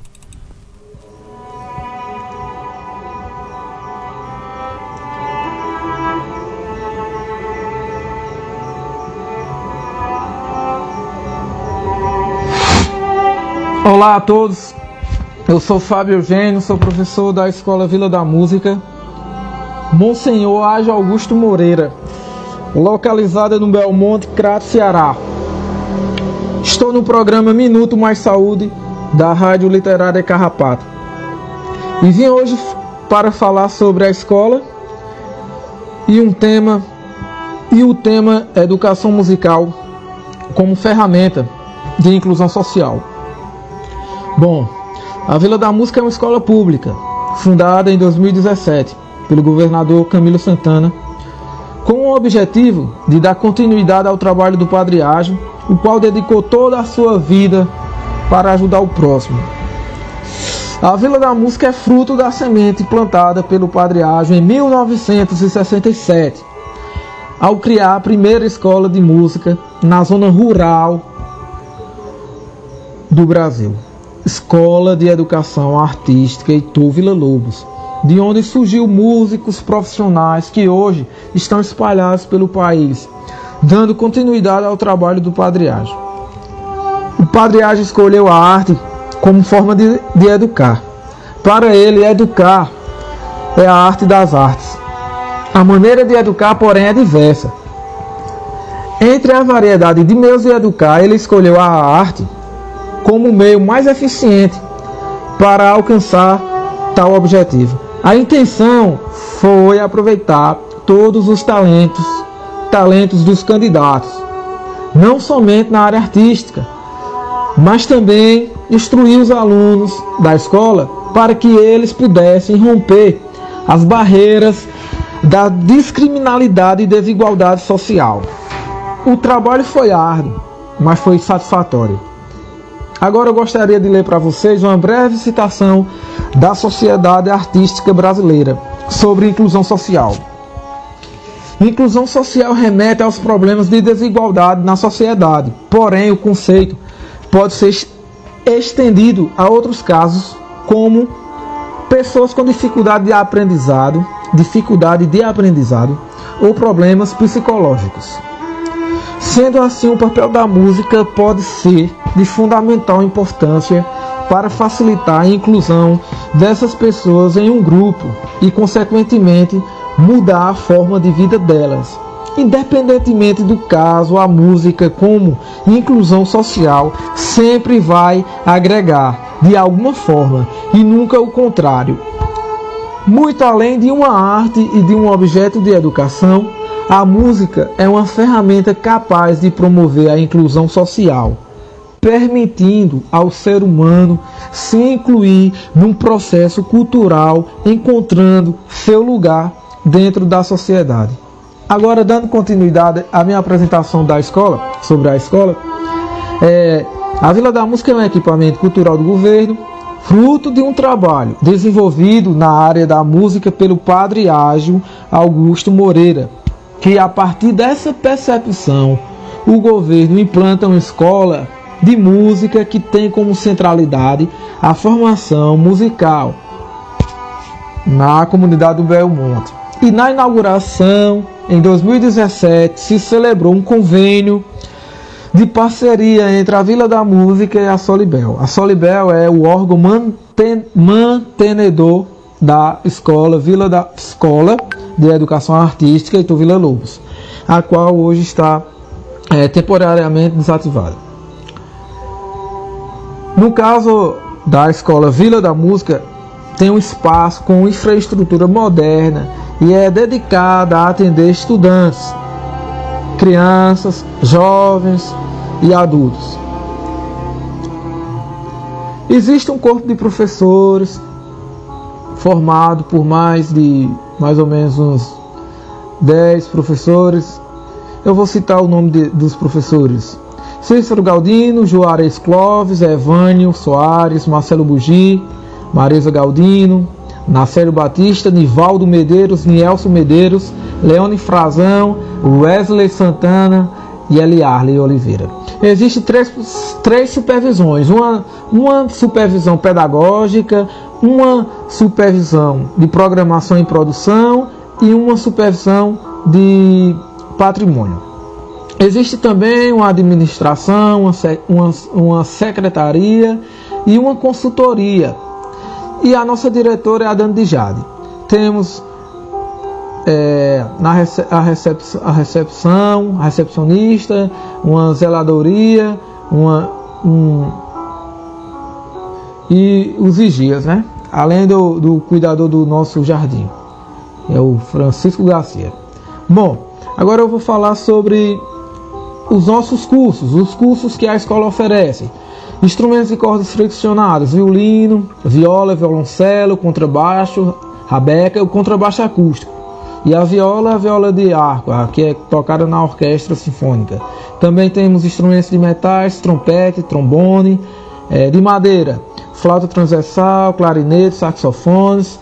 Temos sanfona, piano, violão, teclado. Além desses cursos, também temos teoria musical, canto coral, musicalização infantil e muito mais. Além dos cursos, temos os nossos grupos artísticos, a Orquestra Padre, da, Padre Davi, a Orquestra Solibel Jovem e a Orquestra Mirim. Também temos a Camerata de Violão Ágil Augusto Moreira, Oigar, Banda de Música Zequinha de Abreu, Coral Santa Cecília e o grupo MP6. Bom, é, para finalizar, né, a gente vai finalizar com música, mas antes de tocar para vocês, eu gostaria de agradecer pelo espaço, né, de estar aqui na Rádio é, é Literária Carrapato, de, de poder divulgar né, a nossa escola. E desde já, eu deixo aqui o convite para que os interessados em estudar música façam a matrícula, que está, estaremos, é, as, as matrículas estarão abertas na primeira semana de janeiro de 2021. Em todo caso, eu peço que fiquem ligados nas nossas redes sociais, por onde estamos divulgando todas essas nossas atividades, tanto de formação como é, as apresentações artísticas. Eu aproveito também para pedir né, que sigam nossos, nossas redes sociais, né, o canal no YouTube é, e no Instagram, pelo perfil Vila da Música CE. Toda semana temos lives é, no Instagram, que onde estamos abrangendo, estamos discorrendo, né, falando sobre várias linguagens artísticas. Aproveito também a oportunidade agora, né, para convidá-los para assistirem ao nosso recital, é, intitulado como Em Cada Canto, o Nosso Canto, que será transmitido pelo canal no YouTube Vila da Música no dia 22 de dezembro, a partir das 18 horas, em homenagem ao nosso querido e saudoso Padre Ágio que se estivesse vivo teria celebraria né, é, 77 anos de sacerdócio. Celebrado que no, no dia 18 de dezembro. Então é isso pessoal. Não percam o nosso recital. É um trabalho que está sendo produzido com bastante carinho. É um trabalho que todos estão se dedicando ao máximo. Eu peço que vocês estejam lá presentes e, e assistam, não percam. É, eu espero que tenha sido é, esclarecedor né, essa minha, abordagem sobre a inclusão social através da música. Eu espero que tenham gostado. Para finalizar, eu irei tocar uma música com o meu amigo Bebeto, que, que vai me acompanhar tocando teclado. E o nome da música é Todo Azul do Mar, do compositor Flávio Venturino. É isso aí. Forte abraço a todos. Tenham todos uma boa noite. Todo Azul do Mar, Flávio Venturino.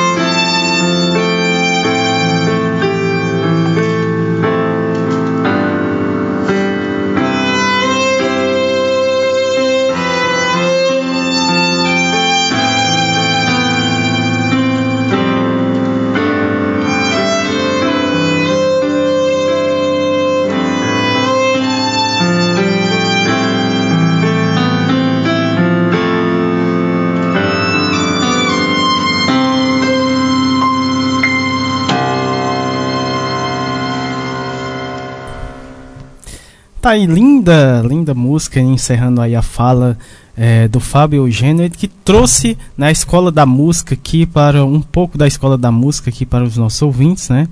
É, essa escola da música que fica localizada na comunidade do Belmonte, vizinho, né? Aqui na comunidade do Carrapato, né? E algumas pessoas aqui, só lembrando que algumas pessoas aqui da nossa comunidade é, são alunos, né? Da escola da música. É, ele falou sobre o recital, né? É, esse recital vai acontecer dia 22 de dezembro, terça-feira, a partir das 18 horas. Você confere lá no canal, né? É, recital Vila da Música, né? 2020.2. Você confere aí esse recital, né? Que, é que acontece todo ano.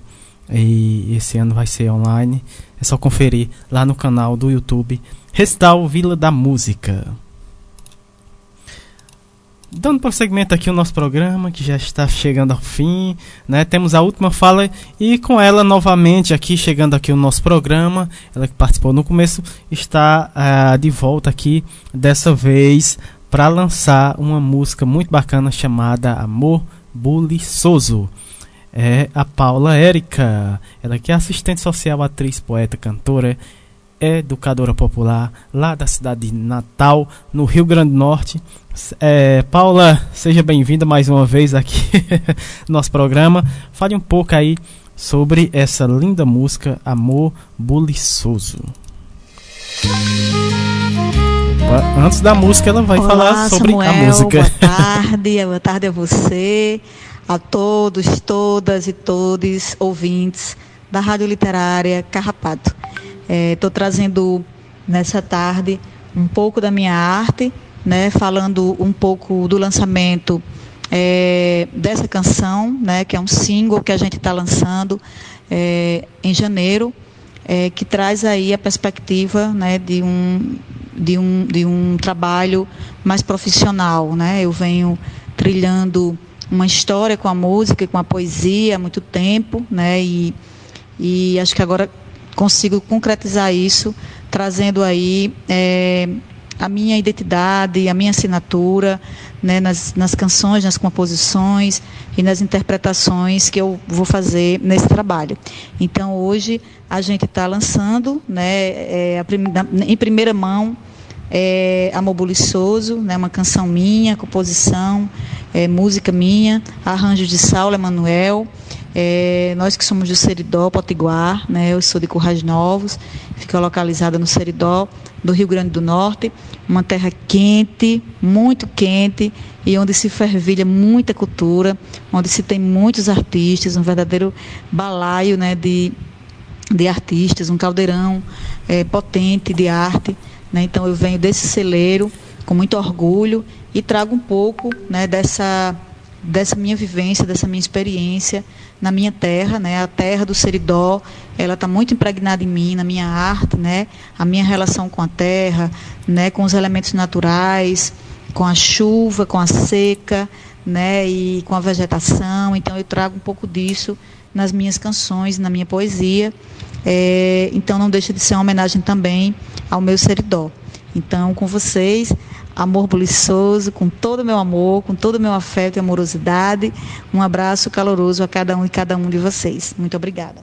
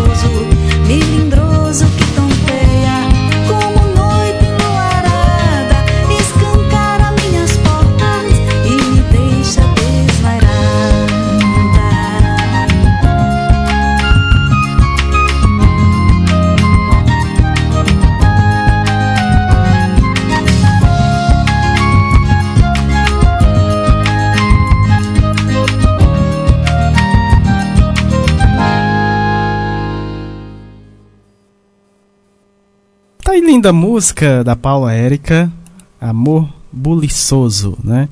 Muito obrigado, Paula, por sua participação aqui, por seu lançamento da música. A gente agradece demais. Esse foi o programa Minuto Mais Saúde de hoje. Espero que tenham gostado é, dessa nossa edição, muito bacana. Agradecendo demais os nossos convidados de hoje: a Nide Souza, o Isaac Mendes, a Paula Érica, a Leda Hansen, a Júlia Pere, Pereia, a Giovana, a Margot, a, o João Mipinho, o Fábio ao, Eugênio né? E toda essa galera também que esteve junto com a gente, né, no programa de hoje, na escuta do programa, em especial, né, a Graça, o professor Ricardo, a Simone Leite, a Patrícia Silva, o Sérgio Aragaki, a Lohane Solano, a Jaqueline Abrantes, né, todo o pessoal aí da Fiocruz Rio de Janeiro, pessoal da Fiocruz Brasília, comunidade estrutural é, de Brasília também, né, um, um abraço para todos uh, todo o pessoal aqui da comunidade do Carrapato, as demais comunidades, a Érica Formiga, né, que não esteve com a, é, no estúdio com, com a gente hoje, é, teve outro compromisso, mas está ligadinho aqui no programa, né, à distância hoje. É, e lembrando, né, a, próximo sábado, próximo sábado, a gente vai ter, vai é, falar um pouco sobre a comunidade aqui do nosso carrapato. Então fique ligado. É, é, a, Erika disse que está virtualmente. é, temos mais. Uh, sim, sim, sim, sim. Pois é, pessoal, a gente agradece demais a participação de todos, os nossos convidados, também é, os nossos ouvintes que, esteve com a, que esteve com a gente até esse momento, nesse encontro, né? Muito bacana, mais um encontro hoje. E, e desde já, né, desejando é, Feliz Natal a todos os nossos ouvintes, todos os nossos parceiros, né, que sempre está aí potencializando aí esse programa, né, e levando aí para o Brasil todo, né? Também a comunidade. Um abraço especial para toda a comunidade do Carpato, também especial nossa agente de saúde, a Ana Cláudia. Uh, a Erika está desejando aqui um feliz Natal a todos, né? E até o próximo sábado, né? Com mais Minuto Mais Saúde. E próximo sábado a gente vai estar tá contando um pouco sobre a experiência aqui do nosso carrapato, né? É, dos nossos movimentos que a gente tem aqui na nossa comunidade. Então um abraço, abraços para todos. Feliz Natal e até o próximo sábado.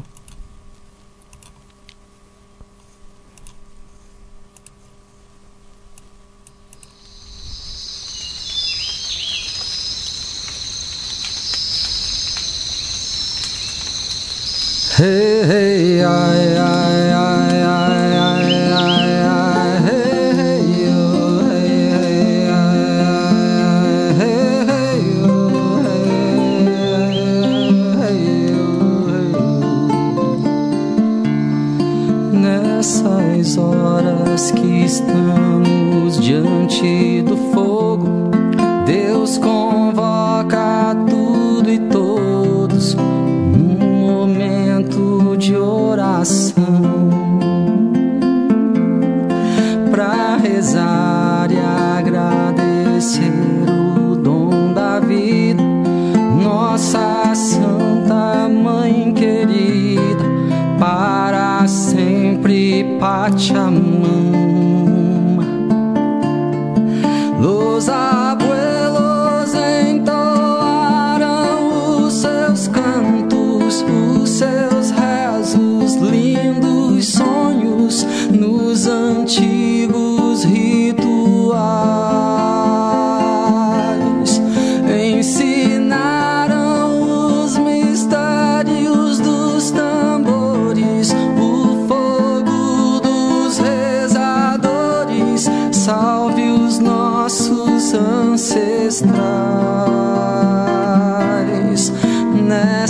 horas